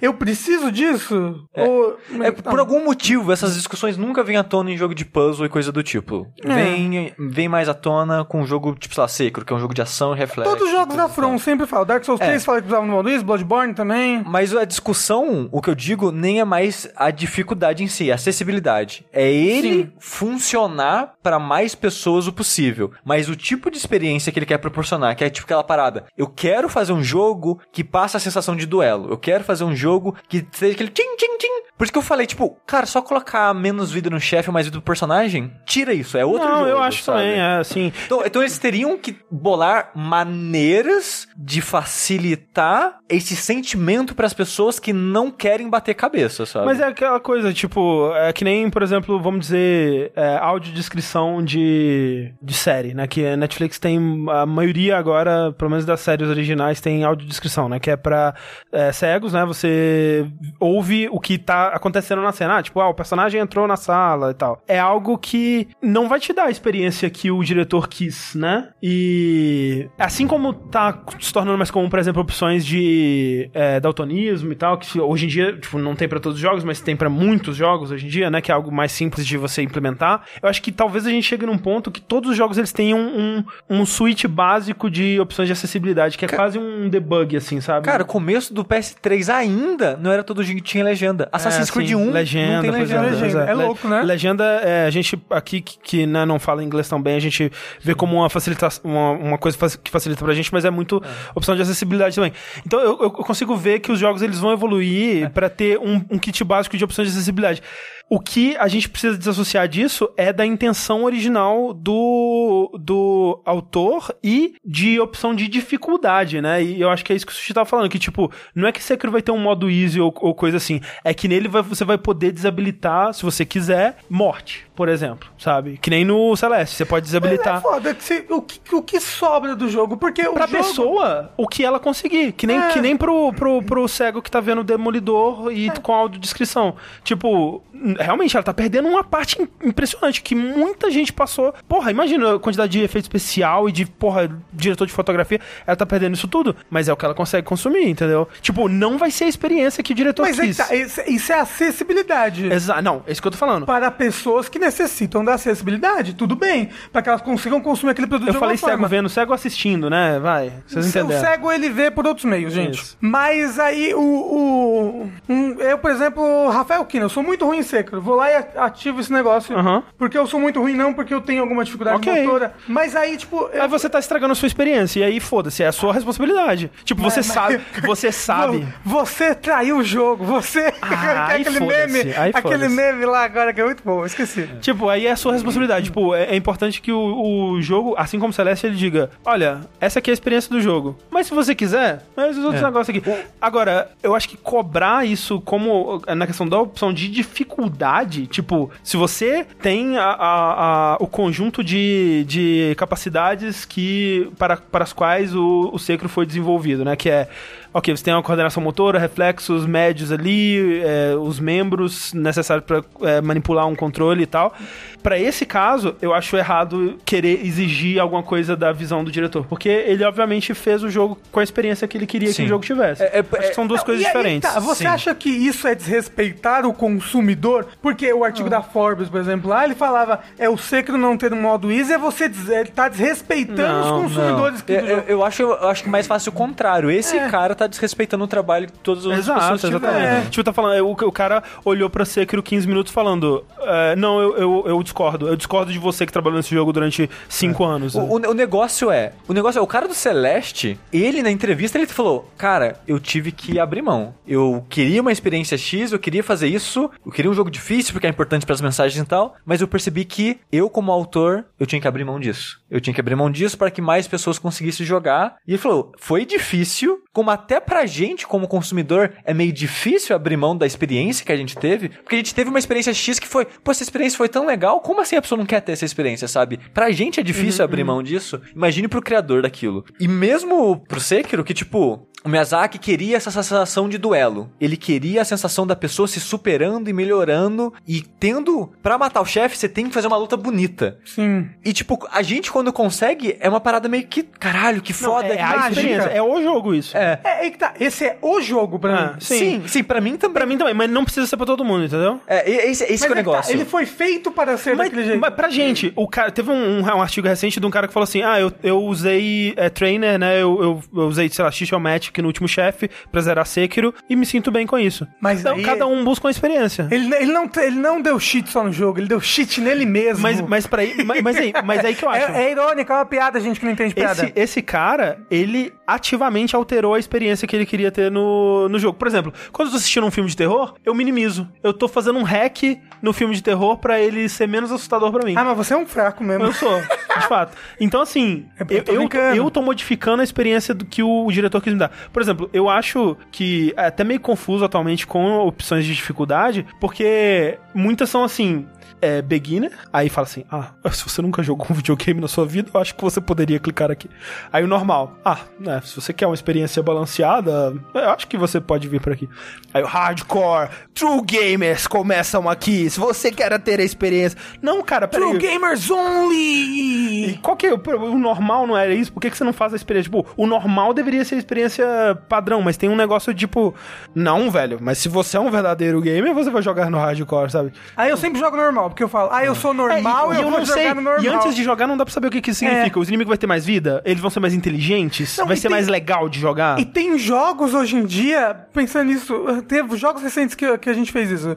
Que tipo, comecei jogando no hard, porque todo mundo falava, não, o hard é que é o legal de jogar. Se jogar normal vai ser uma bosta. E realmente o hard Sim, foi legal de jogar. jogos, sim. Qual foi o jogo que teve isso? Recente que a gente É, o God of War? Kingdom Hearts. Kingdom Hearts. Ah, é, o- foi o Kingdom Hearts. Tipo, o normal é uma bosta e o jogo, o modo hard que é mais, bem mais bacana de jogar. É, o Mega Man 11 teve isso, o, o God of War eu acho que é isso Tem- também. tem- cara, o pior dessa conversa é a palavra dificuldade. Porque quando você coloca easy, hard, quando você coloca essas coisas, vai chover aqueles pau no cu que o gamer de verdade isso e aquilo, se você não consegue isso e aquilo, vai tomar no seu cu. E Isso me dá preguiça da discussão. É, me dá dá. vontade de mandar todo mundo tomar no cu e não, nem participar dela, Sim, sabe? Porque esse povo é muito chato, velho. Muito. É Fiscal muito do chato. joguinho alheio. É Vai tipo fiscal de fuder. cu alheio. E, Tipo, a- Que, assim, que digamos de passagem, você tem uma pontinha disso, Rafa. De fiscal de cu alheio? de, de jogo alheio. tem, é pra Tem um caralho. pontinho disso, Ah, sim, Rafa. nada que você isso- tem que largar isso aí um pouco, Rafa. E eu eu- gosto do cu alheio.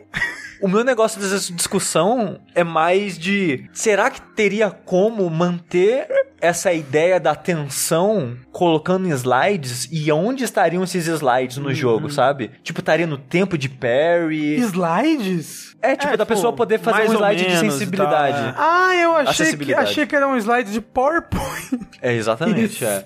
Tipo, aumenta e diminui os frames de, de, de parry, aumenta e diminui os frames da esquiva. Sim. É tipo, você pode usar o item de cura sem se preocupar, um cara in- interromper a animação. Aonde estaria essas situações? Mas lembrando que tudo isso é tempo e dinheiro. Não, sim, isso é tempo e dinheiro. Mas se eles fossem fazer, como fazer isso? Essa é pra mim, eu acho que é a parte mais difícil. Mas eu acho que isso é um estudo. Eu Eles têm é. que pegar Sim. é, Sim. vários grupos, botar eles Sim. pra jogar e aí botarem as opções e ver. Mas eu, eu consigo ver esse tipo, esse tipo de coisa mais simples, na verdade. Tipo, quase como um trainer mesmo. Tipo, coloca lá uma opção que é tipo God Mode, êxtasis infinito, você, Dark Souls, por exemplo, estamina infinita. Mas sabe? eu acho que é abrangente demais isso, sabe? Mas é, é algo como o Celeste fez. É meio que isso que o Celeste fez. E eu acho que é isso. É porque não é pra balancear o jogo, é pra você Quebrar o tirar, jogo. é, tirar coisas que você não quer lidar com no jogo. Mas é entendeu? você tira os achievements? Acho que não. Celeste não tira. Ah, acho que deixa. Foda-se. Quem se importa? É uma discussão, é uma Quem se discussão. importa? Quem tem achievement se importa. É, então, as pessoas Não, mas eu me importo- duro nos não, achievements. não, mas eu me importo com os meus achievements. Não, mas aí... E a sua carteirinha gamer? Ah, foda-se! Eu sei, você sabe que eu tô só jogando os argumentos das outras pessoas aqui. não, Tipo- não são meus argumentos, gente. Tipo, no, no, no Nier Automata, comprei achievement mesmo, foda-se. Foda-se. Comprei. Comprou? Comprei. Comprei, Nossa, platinei não comprando. pra comprar? E, e, e aí, e ó, me orgulho da minha platina. Tem uma platina de Nier Automata achada linda. Ah, mas era, era você- muito grind, gente. Foda-se grind. É, exatamente. É, é que nem o cara que zerou, trapaceando no último chefe. Zerou, cara. Ele zerou Sekiro. Tá feliz, ele tá satisfeito. Pronto. Sekiro devia ter uma vara de pescar. Mas, mas tipo, sabe por chefe, que eu acho que a Fórmula resiste a isso? Que ela é japonesa. Também. E porque eles têm muito essa visão, tipo, essa é a experiência que a gente quer que você tenha. Se a pessoa faz quando tem um isso, né? Tipo, ela pode, sei lá, vida infinita. Ela não teve a, a, a experiência do duelo. Que eles queriam. Sim, não. E pra eles isso Eu é acho. prejudicial, entendeu? Sim, eu entendo, total. Eu Que acho. como gente- é, é- é um negócio de cultura ocidental versus cultura oriental. Eu acho que nem é só isso. Eu acho que qualquer pessoa. É a você- visão É, do- você é o artista. É, é o e artista. você tá criando algo, você quer que a pessoa veja aquilo, Mas entendeu? eu, eu, eu vejo mais isso em empresas japonesas, principalmente em não, não arredar, eu vejo isso em mais empresas japonesas Ah, do que eu sim. vejo em empresas Eu acho que. Japonesas. eu- É. É, lá. mas, E- é. mas é, foda essa discussão. É isso aí. Mas então é isso. Semana que vem a gente volta com o Vértice de Joguinhos, onde o Rafa vai falar sobre Alex Kidd. Entreguei mesmo. Entregou, entregou mesmo. Mas por enquanto, eu sou o André Campos Eu sou o Dorothy. Eu sou o Rafael Kina. e até a próxima. Tchau, tchau.